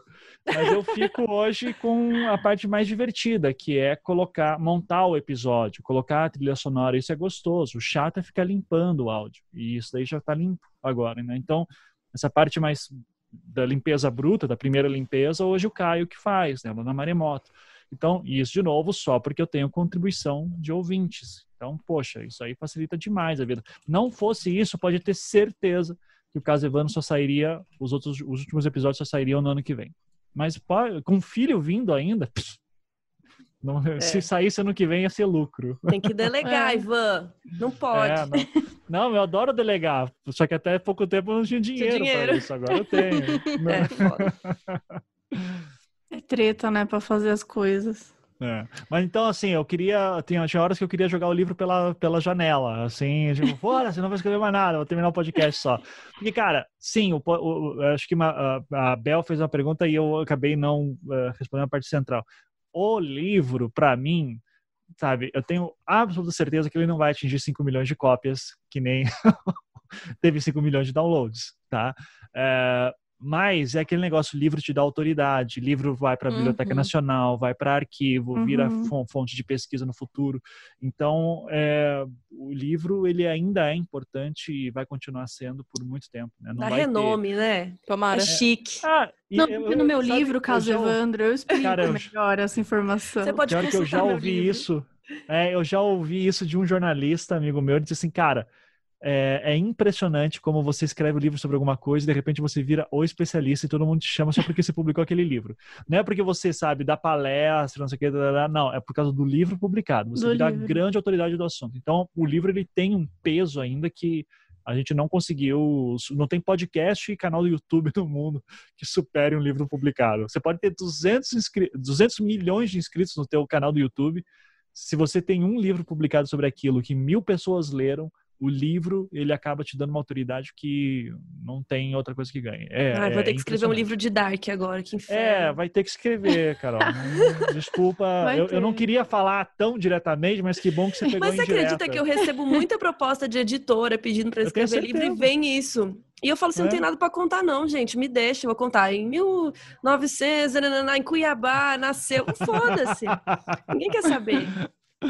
Ai, ah, mas eu, é, eu adoraria ler um livro teu só de fofocas com famosos em que você usa pseudônimos. Nossa, esse livro, esse vem aí, hein? Esse é bom. esse, esse eu é tenho bom. vários. Será que vem aí? Esse tem várias mas, histórias. Mas eu... é muito, muito real ter essa, essa adoção, né, de que, obviamente, 5 milhões de cópias de um livro é fora da realidade, assim, até quando você falou, não sei, quando você, no início da nossa conversa que você perguntou é, se os nossos pais entendiam direito o que a gente ia fazer. Quando eu falei para minha mãe, mãe, eu vou sair da Unimed, que era onde eu trabalhava, era fazia redes sociais lá, falava, mãe, eu vou sair da Unimed e eu vou fazer um canal de livros, sabe? Eu vou só uhum. falar de livro no YouTube. Daí minha mãe me olhou e falou, como assim? Que se as pessoas não leem aqui, o que, que você vai falar? Vai falar para quem? Para duas pessoas? E aí é, é, muito real isso, porque a gente parte, né, de um, de um país que as pessoas não não, não existe incentivo, o tanto que era para ser incentivado não existe. Hoje em dia estão dificultando cada vez mais. A gente está aí com uma. Ai, com um projeto em tramitação que eu não vou nem entrar no assunto para não ficar pistola, que as pessoas já me conhecem por pistolar demais nos episódios quando a gente vai falar sobre. Começar um, pelo amor de Deus! Não vou nem entrar nesse, nesse quesito, mas num governo que está indo no, na outra, em, to, em, total oposição ao caminho de um livro, né, para incentivar um livro. Então, ter uma pessoa que está fazendo uma pesquisa super embasada, aprofundada, realmente te dá sim essa autoridade de falar, olha, lá no meu livro você vai saber, olha, vou falar sobre o caso Evandro porque eu pesquisei sobre isso por anos e anos. Então, é, eu acho que é super válido essa autoridade, tá? Que vão te dar no, no, livro, já te dão, né? Mas depois do livro vai ainda melhorar, até porque o livro tem aí um prazo de validade gigantesco. Ele não tem, na verdade, prazo de validade, né? Ele vai é. passar de geração por geração.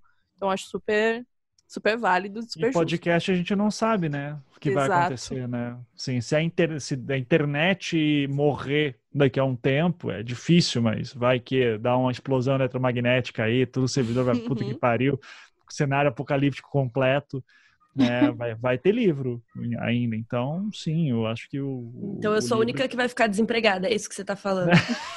Não, se você começar não, hoje também... o seu livro. A gente tem que fazer o livro Modus Operandi também, tá? Já vou é. jogando aqui a ideia. Olha lá, editoras. editoras, arroba. Editoras. Mas, Ivan, falando ainda do livro, é, eu queria perguntar duas coisas. Se você tem alguma ideia, sei que ainda está editando e tudo mais, você tem ideia de quantas páginas mais ou menos vai, vai ter? E Não também, qual que é o seu capítulo favorito? Não tenho ideia de quantas páginas vai ter, justamente porque. É... Bom, o que eu escrevi ficou com 720, sei lá quantas páginas, né? Por isso que eu tô Fica com Deus. É, seu post. Em formatação. formatação. Daí eu, eu gosto de escrever em Arial 12, espaçamento, do, espaçamento em e-mail, né? Então... Isso no Word? Ficou com isso? É, é eu uso Pages, Meu mas Deus, é Word. É, é um novo It. Vai dar muito mais que isso. É, vai. Não, mas é, daí vem o ponto. A editora vai é, cortar, vai cortar coisa, obviamente. Sim, né? sim, tem todo o código, ela, tudo que vem é, depois. É, daí ela pode. Ela, tá na versão de, que eu saiba, o livro tava em copydesk, tava com copydesk que tava literalmente mexendo o texto para uhum, ficar com uhum. uma cara mais redonda. Uh, eu sei que ele também estava, algumas informações ele voltava assim também para deixar mais em contexto. Uhum. Então eu não sei como é que vai ser. Estou curioso para ver. É, não sei que eles vão cortar e espero que corte coisas que são supérfluas e eu possa ver, ou que pelo menos eles digam, não, a gente vai lançar teu livro assim, versão standard, deve ter a versão deluxe. Né, versão do diretor, do é, autor. É, versão do diretor, é, é o do autor, exato. Daí seria incrível, não, mas é, não sei, realmente ainda não, não sei dizer. Eu estou muito curioso, cara, porque, putz, vai ser uma realização poder entrar na Livrarias Curitiba, aqui em Curitiba, e ver lá que aí em Santa Catarina é a, é, se não me engano, a Livrarias Catarina, Catarinense. Tem a Catarinense, mas a, a, minha, o meu livro, quando eu fui estrear, primeiro primeira data da tour foi aí na Curitiba, do Shopping é. Paládio.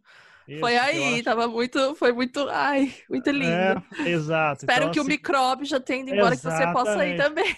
Por isso que eu quero que, assim, olha, atrasa mesmo, assim, tipo, data de lançamento depois da vacina, assim, ai, tá, seria ótimo. Mas é, mas mesmo assim que não tenha, sabe, só de poder ir na livraria e ver meu livro assim num standzinho em destaque, acho que vai ser Nossa, muito é muito lindo, legal. é muito emocionante. Você escolheu a fotinha Paraná... que vai pôr lá no atrás?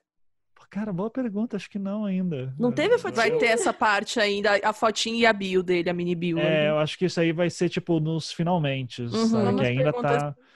É, então, é, então assim, é o que eu mais quero saber. Qual é a foto? Não.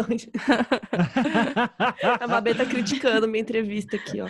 Não, eu acho, mas eu acho ótima a sua pergunta Não, da foto. Eu também já vou começar a pensar nisso, inclusive. Ah lá. lá. É, mas é então, assim, não, não, sei dizer como que vai ser o livro, mas eu, eu imagino que vai ser um... Vai ser um Calhamaço, o famigerado. Vai ser um, vai ser um monstrinho, mas eles podem também, né? Eu trabalhei em editora há muito tempo, então assim, a gente tem as nossas manhas. Então, sabe, bota uma letra menor, né? Um uhum. espaçamento menor e tal. A diagramaçãozinha. Seja, a diagramação, a diagramação pode salvar muito, né? Pode ser um livro que seja, saia um pouco do A5 e fique um intermediário uhum. entre A5 e A4. Sei lá, tem soluções aí que daí com a editora não, não vou me meter nisso, né? É, mas... A editora não gosta de publicar livro muito grosso? Tem isso? É, é o problema é, é, o preço que vai, né? Vai pro preço, é, isso reflete. Fica caro.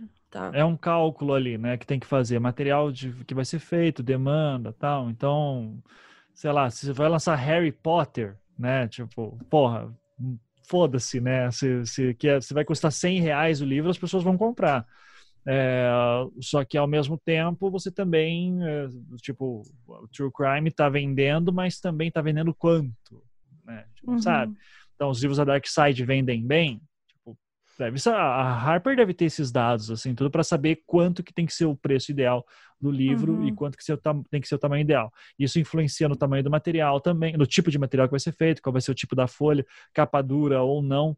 Né? Então, no e-book vai ter ou não. Nossa, tem muita é, coisa, gente. É, tem muita coisa. Hoje o cálculo ali é bem complexo. É, então, não necessariamente vai.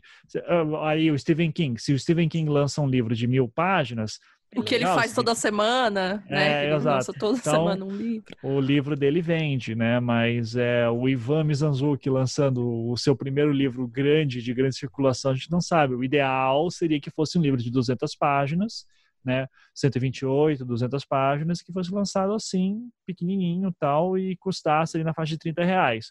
Não vai ser o caso. É, então, eu só sinto muito.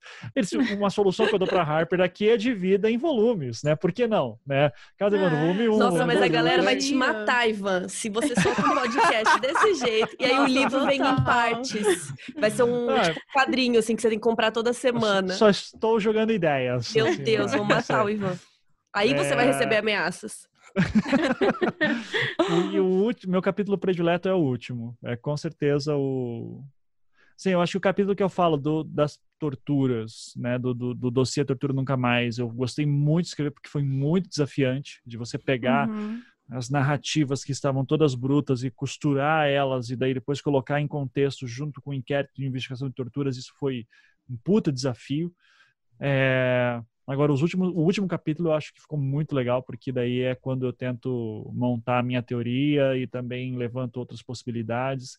Mas também é por causa do momento, porque eu já tô assim, sabe? Tipo, ah, que bom que eu posso conseguir pensar esse caso agora fora dos sete acusados, sabe? Eu posso uhum. começar a pensar em outras possibilidades. Então, come, tem, começa a ter um ar de novidade para mim. Então, pode ser que daqui a algum tempo eu olhe para aquilo e diga, ah, nem era tão bom assim, só tava.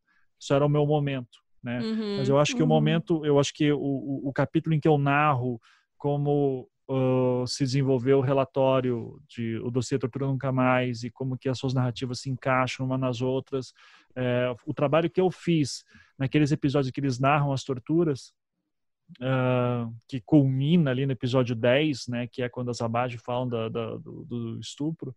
É, eu acho que ali foi foi o grande episódio que eu fiz no Caso Evandro, né? Eu lembro muita gente chocado, assim, tipo, muita gente desistiu depois daquele episódio, muita gente formou opinião depois daquele episódio, uhum. é, muita gente teve problemas sérios por causa daquele episódio, então foi foi muito poderoso o episódio 10.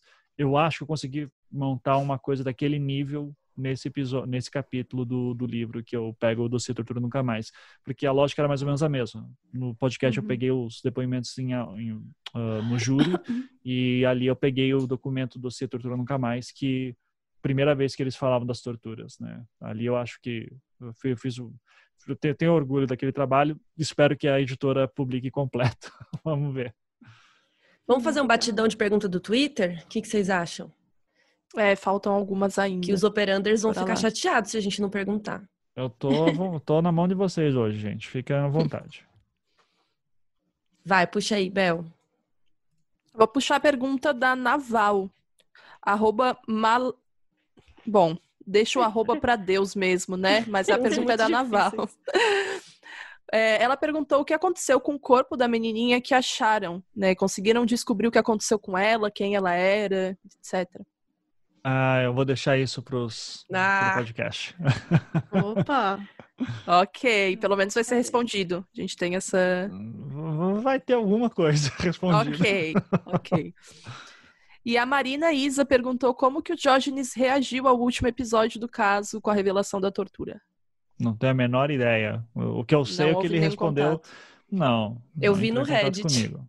É, eu sei que ele publicou alguns comentários lá no episódio, uhum. em que ele diz que eu já sabia, que essa fita já todo mundo já sabia que existia e que a própria defesa queria que não fosse anexada, e ali ele claramente está se confundindo, né, em que ele diz que houve essa discussão que a defesa não queria que anexasse a fita que o Grupo Águia uhum. entregou à Secretaria de Segurança uhum. Pública em 92. Uhum.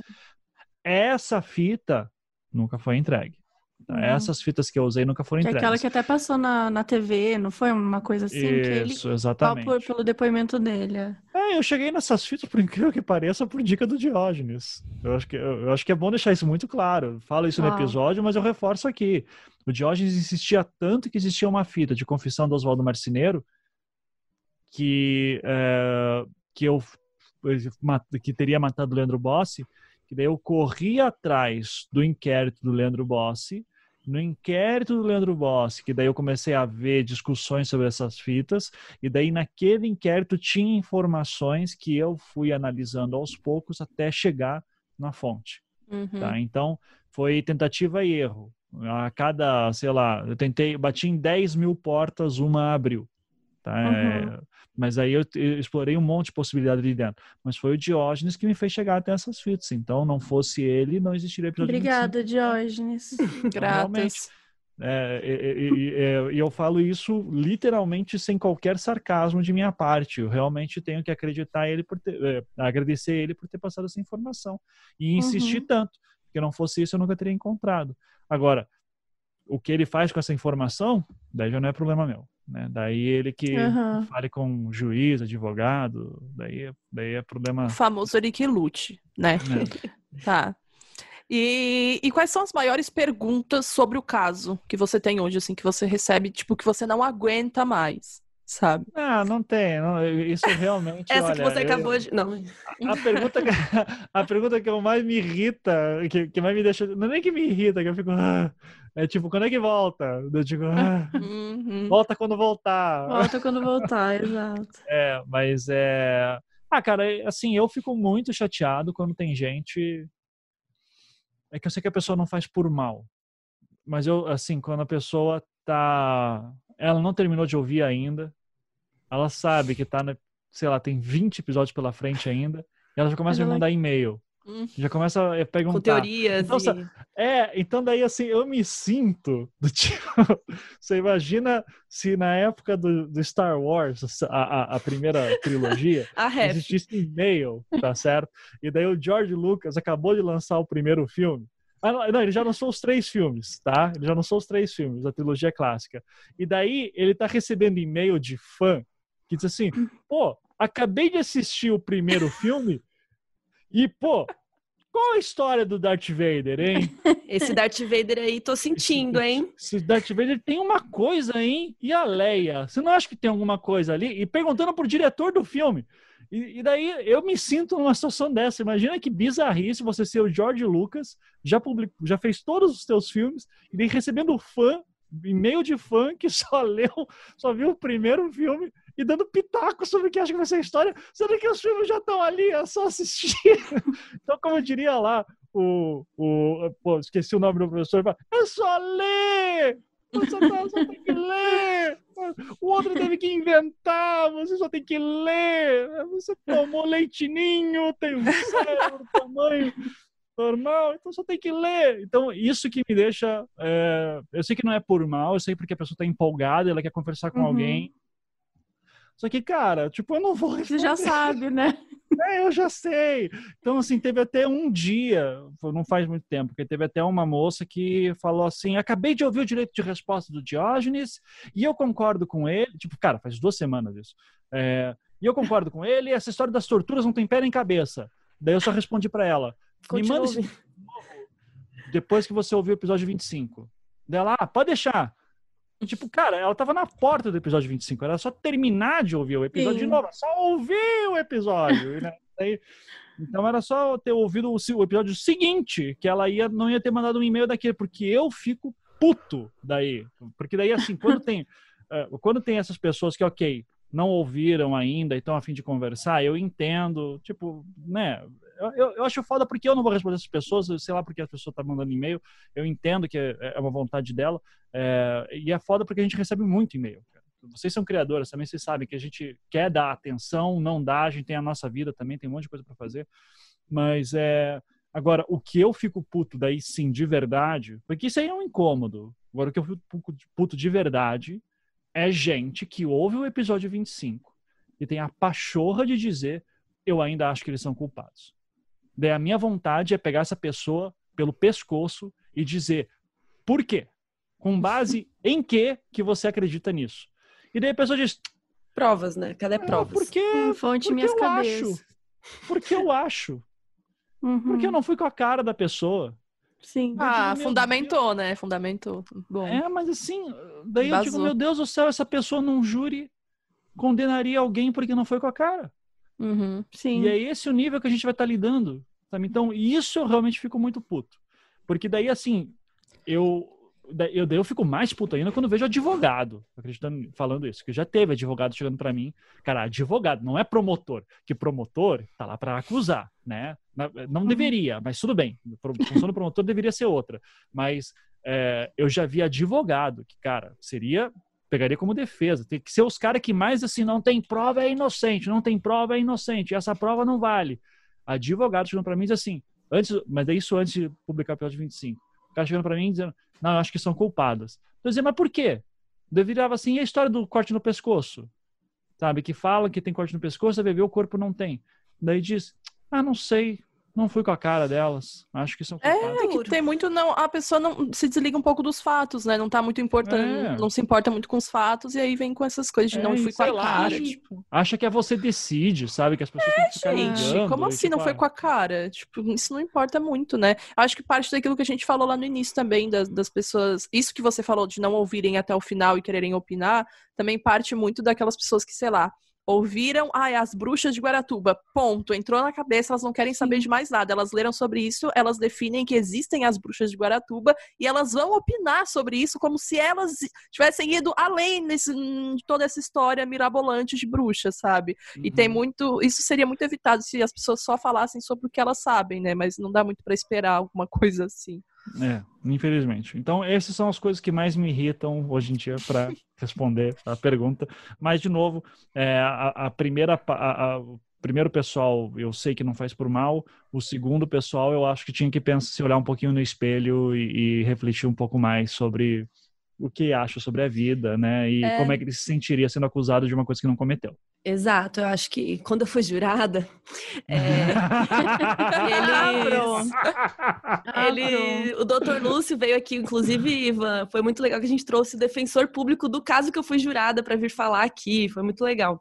E hum. ele e o outro, né, o promotor falaram isso, que a gente é julgado pelos nossos pares, né, que é uma parada, a gente é julgado por pessoas que somos que, que é como a gente. Então você podia estar tá aqui.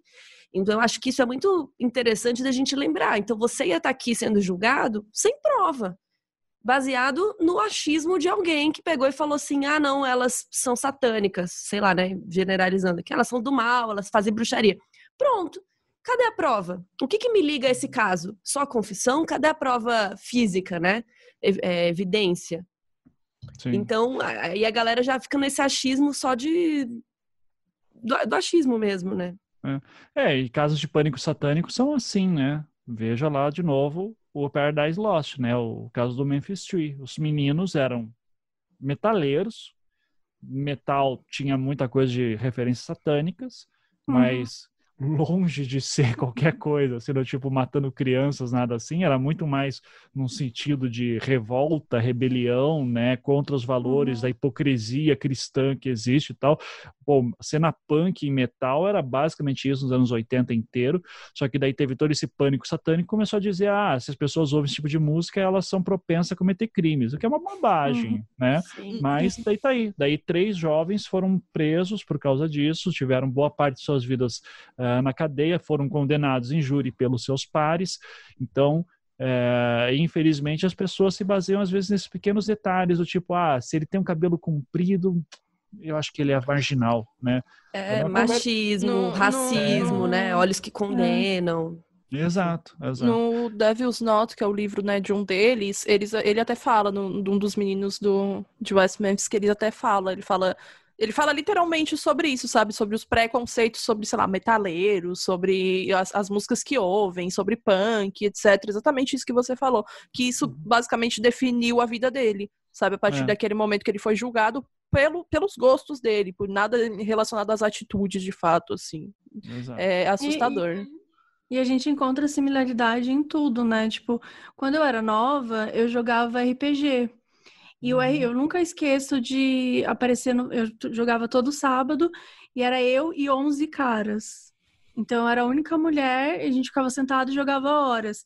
E eu nunca esqueço um dia que saiu no Fantástico de uma menina que foi sacrificada numa sessão do RPG. Isso ah, virou. Caso de Ouro Preto. Famoso isso virou caso de Ouro Preto.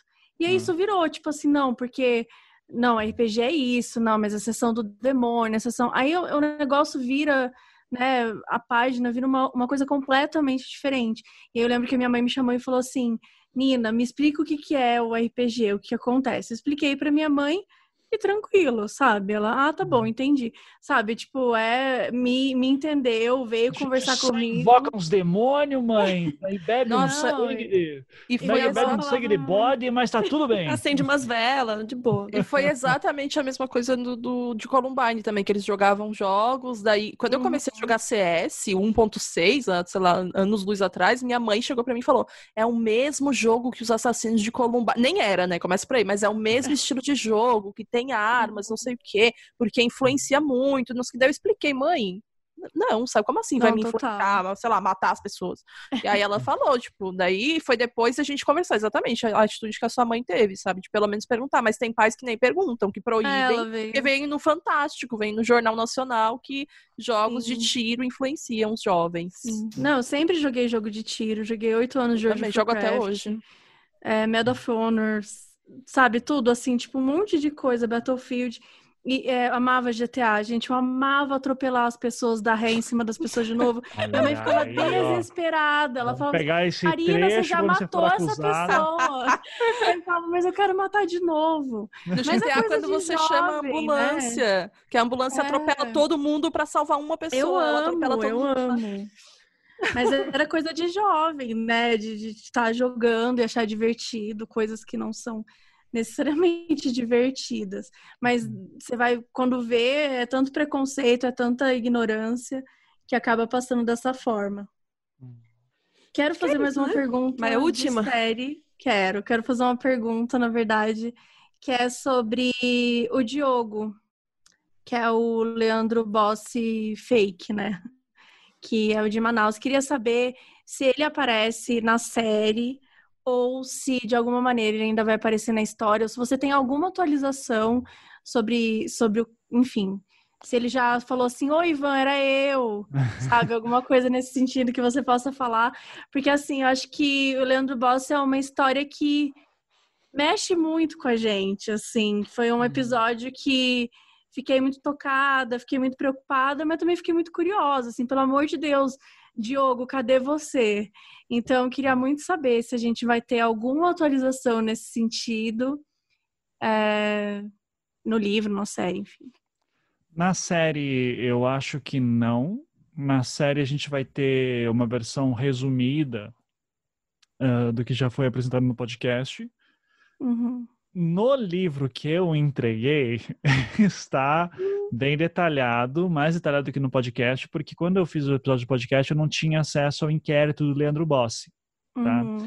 Então, quando eu escrevi o livro eu já tinha, né? Então daí eu pude olhar, uh, por exemplo, as fichas de atendimento do Diogo na, nas creches que ele passou em Manaus, tá? Uhum e do, do, da assistência social que cuidou dele. Tá, então eu, eu tenho esses relatórios lá no, no inquérito dele, então tá bem uh, explicadinho. É, eu não consegui falar com o Diogo, mas eu posso. Eu falei com familiares, ele aparentemente está bem, mas eu não sei dizer uh, até que ponto, porque ele mora num lugar que é difícil acesso, sabe? Então é difícil imaginar isso, mas ainda mais assim, eu moro em Curitiba, vou para São Paulo direto, né? E agora, cara, no Amazonas você tem pontos assim que são inacessíveis de carro, uhum. né? Assim, então assim, você que só vai de barca, né? Só vai de barquinho. Então é, o Diogo mora num desses pontos assim, tá? Difícil difícil acesso e tal, então o, a última informação que eu tenho dele por familiares é que ele está vivo, está bem, é, nem lembra direito da história que aconteceu, tá? É, sabe que, que sabe bom, alguma né? coisa assim tal, é, mas teve uma vida, cara, não sei, não sei se teve uma vida boa, realmente não sei uhum. dizer. Eu sei que ele tá vivo, tá lá e, e, que eu posso dizer, é, não, ele não é o Leandro Bossi, tá? Eu sei que tem ainda Acho que a própria Beatriz, assim, né? Volte é, ela, ela fala, assim. afirma que é ele é. mesmo. Não, ainda é. Não, mas eu posso garantir que não é. Tá? É, ele realmente é o Diogo e no livro eu consegui explicar bem essa história. Inclusive você entende melhor por que, que ele chegou nesse ponto. Eu fiz isso uhum. com tudo no, com base nos relatórios de, de, assistentes sociais que escreveram na época. Então, tinha, tem um material muito rico. Ainda bem que eu uhum. não tinha eles na época do podcast, porque senão aquela história do, do Leandro Boss ia virar um novo podcast. Podcast à parte. Ele poderia ter sido, é, né? Ele poderia. Poderia, só que daí, de novo, tem, tem muitas vezes no caso Evandro. Deixa eu dar um exemplo bom para vocês aqui, ó. Secretário de Segurança Pública da época, Moacir Favete, tá? O Moacir Favete, agora eu vou dar um exemplo maravilhoso de como as coisas assim, você tem que tomar, tem que tomar decisões e como eu corto coisa pra cacete. Uma das coisas uh, que faziam, um, dois argumentos muito fortes que a defesa utilizava para mostrar que todo o caso foi feito em cima de torturas e não conhecido e, e, e que havia problemas no caso, foi, era em cima do, uh, do secretário de Segurança Pública, o Moacir Favete, na época. Veja, eu, eu não, sabe, eu não tenho como verificar muitas das coisas que eu vou falar para vocês aqui e esse é um dos motivos de eu não ter colocado, tá? Mas uhum. assim, a defesa citava direto que o Moacir Favete fazia parte, uh, eu já tinha se envolvido em escândalos de segurança pública em que ele foi incompetente, tá? Então citavam dois casos em específico, se eu não me engano, um caso de uma carta bomba que teve no Itamaraty em 94, 95, porque o Favete era da Polícia Federal. Daí parece que ele estava envolvido na investigação desse de uma carta bomba que teve no Itamaraty, alguma coisa assim, tá? Tô lembrando uhum. de cabeça. E que ele é, e que ele chegou a prender um inocente por conta daquilo e que ainda bem conseguiram achar o verdadeiro culpado porque senão um inocente seria preso e eles usavam isso como como exemplo sobre olha aqui como o, o Favete é um cara incompetente em questão de segurança e ele já prendeu inocentes no passado, então ele pode ter feito isso novamente. Tá? Uhum. É, e eles contavam também mais um outro caso de uma chacina que houve aqui no Paraná e que daí tal, e alguma coisa talvez envolvendo a MST, eu não vou lembrar detalhes também, mas eles usavam isso como argumento para dizer, olha só, esse cara aqui ele tem problemas, ele tem um histórico complicado. Uhum. Se eu fosse colocar isso no podcast, eu ia ter que inventar Ok, vamos ter que entender essas duas histórias agora. vamos procurar a história dessa, dessa chacina e vamos procurar a história sobre esse essa carta bomba. E daí seriam dois episódios extras, tá? Só para poder fazer uma linha de argumentação da defesa e verificar se era verdadeiro ou não. Eu decidi não uhum. fazer, mas eu poderia. Porque daí chegava num ponto que eu dizia, tá, mas o que que isso me ajuda no caso Evandro? O Favete é tão uhum. importante assim? O Favete nem fez as prisões. O Favete estava lá na hora, fez uma movimentação em si, ele era o secretário de Segurança Pública na época, falou uma coisa ou outra. O que é absolutamente relevante para o caso, eu falei, que foi quando ele teve na deu, deu, uh, deu entrevistas para jornal, quando ele falou, teve algumas declarações muito problemáticas, quando ele uh, quando ele estava em Guaratuba no dia das prisões e daí dava entrevistas também para alguns telejornais do dia, né? Quando ele achava, quando ele entregou a fita de confissão para a imprensa. Sabe? Então, essas coisas eu falei do Fobete. Agora, o resto, cara, se eu for entrar nos mínimos detalhes de todos os BOs que todo mundo teve depois do caso Evandro, eu tô fudido. e daria para fazer, nossa, nossa, daria para fazer fácil isso, assim, porque, uhum. para dar uma noção, o Luiz Carlos de Oliveira, o, isso aí não vai entrar no podcast mesmo, então é melhor falar por aqui, assim, mas é, o Luiz Carlos de Oliveira teve um problema na corregedoria da Polícia Civil em 2014, 2015, que ele estava sendo envolvido. Tava, Luiz Carlos de, é o delegado, né? O delegado, é. Ele era ah. o delegado que achava que o corpo era do Leandro Bossi. Uhum. É, ele foi envolvido num. Ele foi denunciado como fazendo parte de um esquema de quadrilha de desmonte de carros. E daí teve que acionar uma força, uma força HECO, né, que daí é a corregedoria da polícia para investigar, enfim. É, pelo que eu saiba, não deu em nada, mas foi denunciado por isso. O João Ricardo Kepes Noronha, que foi o delegado da Civil que assumiu o caso para fechar o inquérito depois da prisão do Grupo Águia, ele foi acusado de fazer parte de, um, de uma rede de narcotraficantes no início dos anos 2000. Foi aberta uma CPI, que é a CPI do narcotráfico, famosa aqui no Paraná, é, que não deu em nada também. É, e que daí ele disse que foi, curiosamente, uma caça às bruxas. Estavam querendo pegar ele. É, hum o Valdir, o Valdir Copete Neves, então, nem se fala, né? Um monte Nossa. de torturas e tal. O Francisco Moraes e Silva, que era o delegado, que era um dos médicos que fez a necropsia no caso Evandro, teve um monte de problema depois, que eu vou, isso eu vou falar no podcast porque eu acho relevante uhum. para alguns pontos.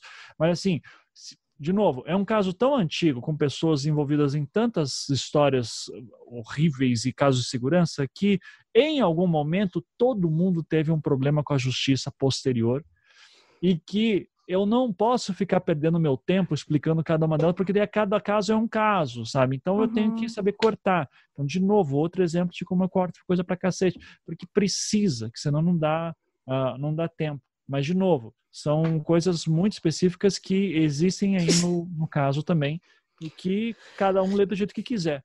Eu prefiro ler do tipo, isso aqui não tem relevância ou uh, me explica muito pouco. Uhum. Saúde, Mabê. Obrigada. Saúde para todos nós. Bom, é, Acho que é temos. Isso.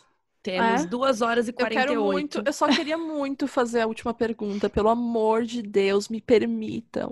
Aquela mais importante, né? Ah, é aquela lá? É, não sei se é aquela, já não, nem sei, mas é a que eu botei em rosa no roteiro. Não, não é, eu faço que eu aquela depois, então. Mas aquela então, a B. Tá. Eu faço a última. É... Tá. Ivan, depois do que acabar, né, o caso Evandro, a gente quer saber quais seus planos. Você falou, né, um pouquinho aqui, mas principalmente se vai ter mais podcast de storytelling, mais crime real e nuances do judiciário brasileiro, ou você simplesmente não aguenta mais as nuances do judiciário Ele vai meter brasileiro. o louco, ele vai falar de Dark agora.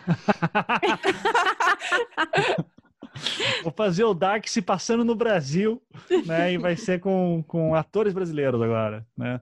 É, não, eu vou, vou continuar com o caso criminal. A próxima temporada do caso Evandro. Acho que eu posso falar, fazer algumas coisas aqui já, assim, de, de já me autorizaram para falar. É, hum. Próxima quinta temporada do, do, do, Projeto Humanos vai ser sobre o caso de Altamira. Né? Isso eu já uhum. falei. Uhum. O que eu não falei, não deixei claro ainda, é que eu já vou ter um bom financiamento para ela. E quem vai estar tá me financiando é uma empresa chamada Campside Media, dos Estados Unidos.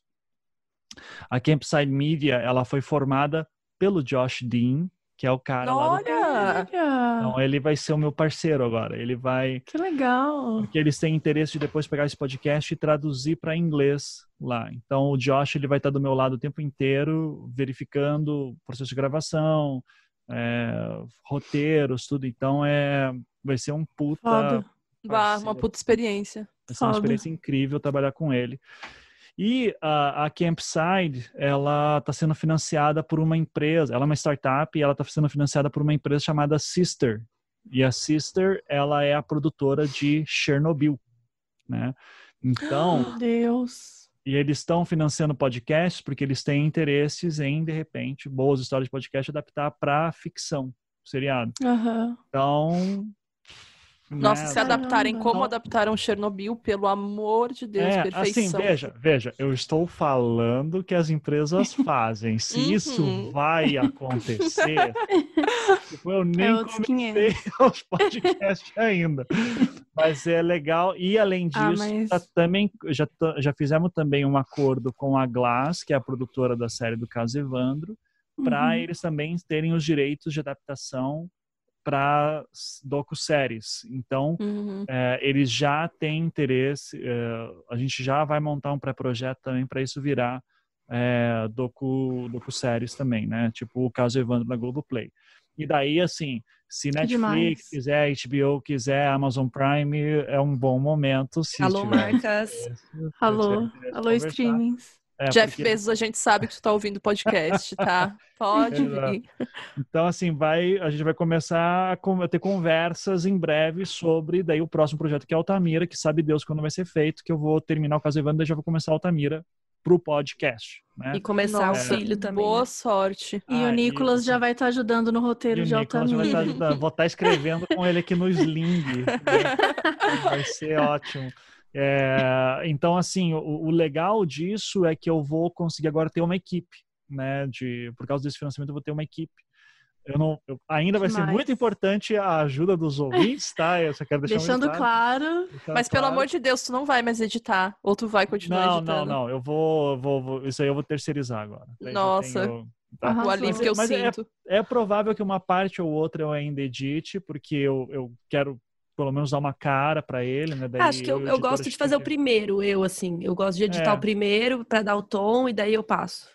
Isso, eu acho que eu vou fazer provavelmente nesse, nesse modelo também. Que é a relação que eu tenho muito com o Felipe Aires, né? Que é o, o compositor de trilha sonora.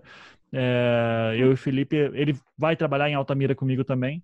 E, e o Felipe, ele tem um. É, é legal porque a gente fica mandando áudio de um pro outro, assim, tipo, eu quero uma música assim, Felipe. Vai, vai, vai, vai. Daí, assim, ah, é, daí ele manda, daí eu digo assim, é assim, é assim. Daí eu digo, ó, na segunda parte ali você faz um aumento e tal.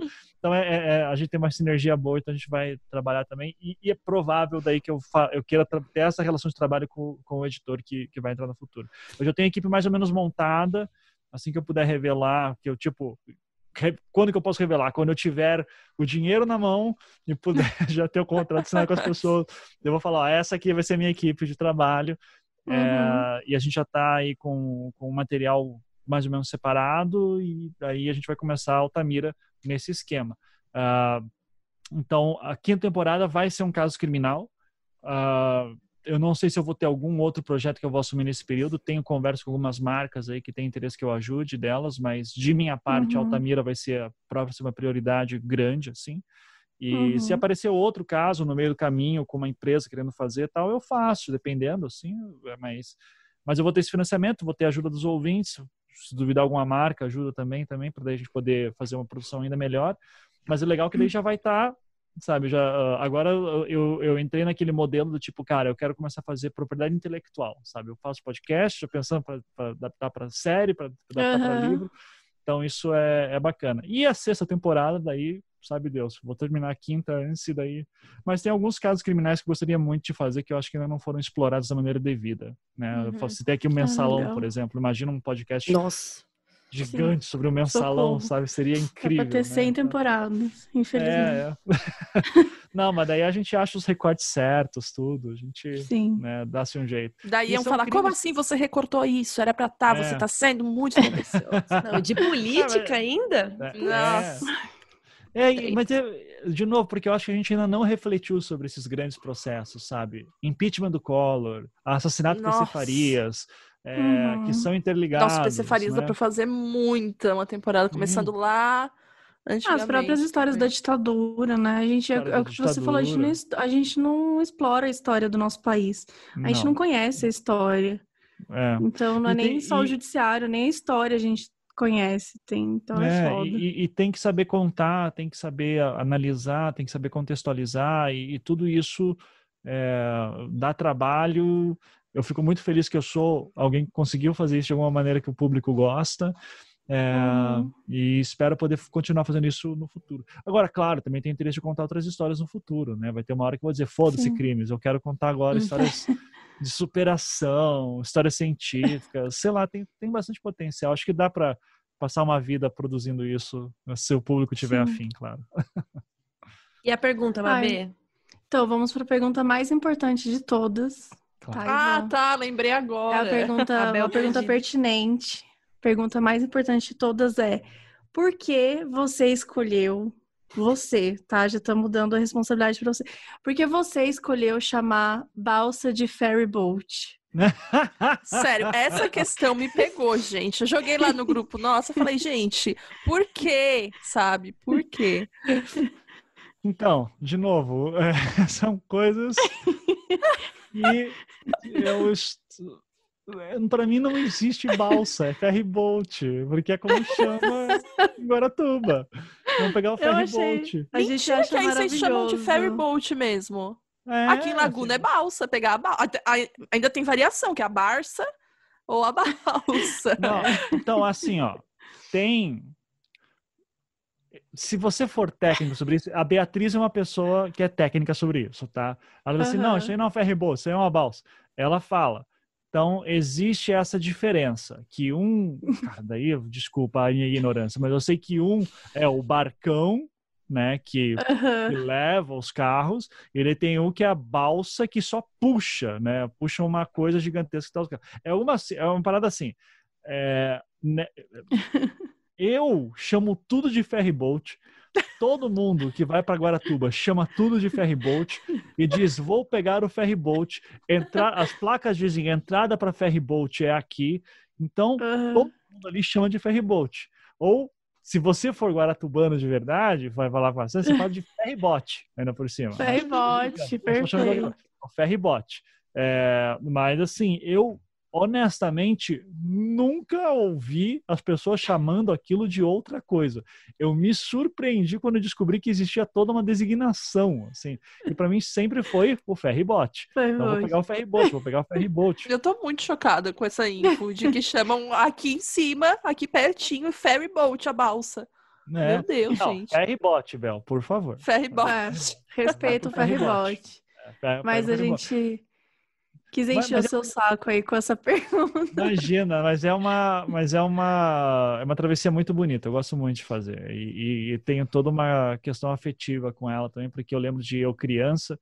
Daí, Bel, uhum. vocês, como é que vocês chamam aquela casquinha que vende é, na praia aí no, no, em Santa Catarina? Cartucho? Uma, uma casquinha Nossa, de casquinha. comer, que é tipo casquinha de, é, que é tipo casquinha de biju sabe? Ah, é, tipo, biju. Aqueles Como que assim, são os canudinhos? É, tipo uns canudinhos, assim. Biju?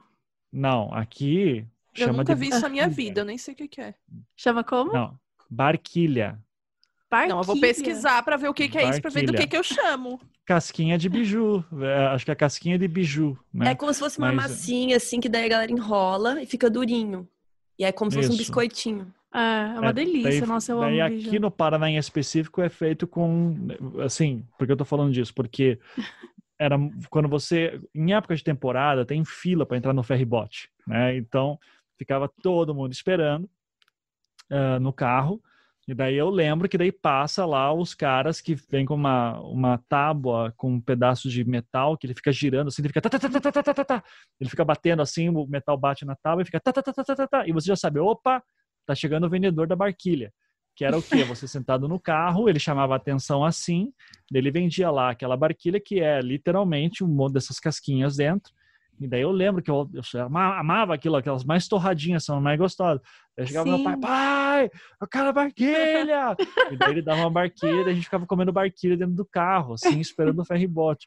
E daí quando a gente chegava no ferryboat, a gente descia, é obrigatório, assim, enquanto, enquanto ele tá fazendo a travessia pro outro lado, você tem que descer do carro, e daí a gente ficava lá em cima, vendo o mar, assim, a Baía de Guaratuba, que é muito bonita. Assim. Então eu, eu, eu, tenho memórias afetivas, assim, muito gostosas é, de, de Guaratuba nesse ponto né, do ferryboat em específico, comendo barquilha, né? Coisa que a Bel, pelo jeito, não conhece. Nunca viu. Nunca é vi, estranho. Nunca nem vi, gente. Como Nossa, assim? eu amo Na biju, praia gente. ainda. É, não, É comida de praia. É comida de praia. Não, super não. É, por Ah, isso que não casquinha, tinha, pelo casquinha visto. de É, tem gosto de casquinha de sorvete, né? E que ah, é a mesma coisa, mas é Deve o ser a biju. mesma Sim. Muito É, eu bom, conheci em São né? Paulo. É. Mas, E gente, aqui se chama barquilha. já ocupamos Barquilha. muito seu tempo, Ivan. Ou Ivan. Muito obrigada por ter Muito participado. obrigada. Muito A gente tá obrigada. muito Sem feliz. palavras, gente, pelo amor de Deus. Nunca achei que esse dia ia chegar, que a gente ia ficar Imagina. tão relevante pro Ivan vir aqui. que é isso? Eu tô chocada Eu que- até agora no início do episódio, que ele falou que conhecia o nosso trabalho já antes. Ai, Eu me pelo amor de conhecia, Deus. Imagina. E eu fico honrado aqui de ter sido chamado. Quem diria que um dia ia ficar tão importante ser chamado aqui. Ah, né? Conversar no modus operandi. Então, muito... Eu só queria ouvir mais, mas, cara, eu não ouço nem os podcasts que eram minhas religiões, assim, que era o Reply All, This American Life. Cara, na Aham. quarentena não tô ouvindo porra nenhuma. Assim, se eu ouço. Eu não ouço nenhum anticast direito, que eu que, teórica, passei na mão da Gi também, que tá produzindo agora. Então, disse, cara, não vou Aham. podcast nenhum. Eu sou. é e isso é uma coisa foda. Você começa a produzir podcast, você não ouve mais podcast, né? Então. Hum. Sim. Mas eu, é, mas assim, eu já ouvi vocês no passado, eu lembro quando vocês montaram e, e eu fico muito feliz assim que vocês fazendo um ótimo trabalho e dou parabéns e agradeço muito o convite, foi uma honra. Nossa, que honra. Obrigada, Ivan. Então é isso, Ai, gente. gente. Esse foi o episódio de recar. hoje. Até a próxima. Isso. Tchau, tchau. Tchau, tchau.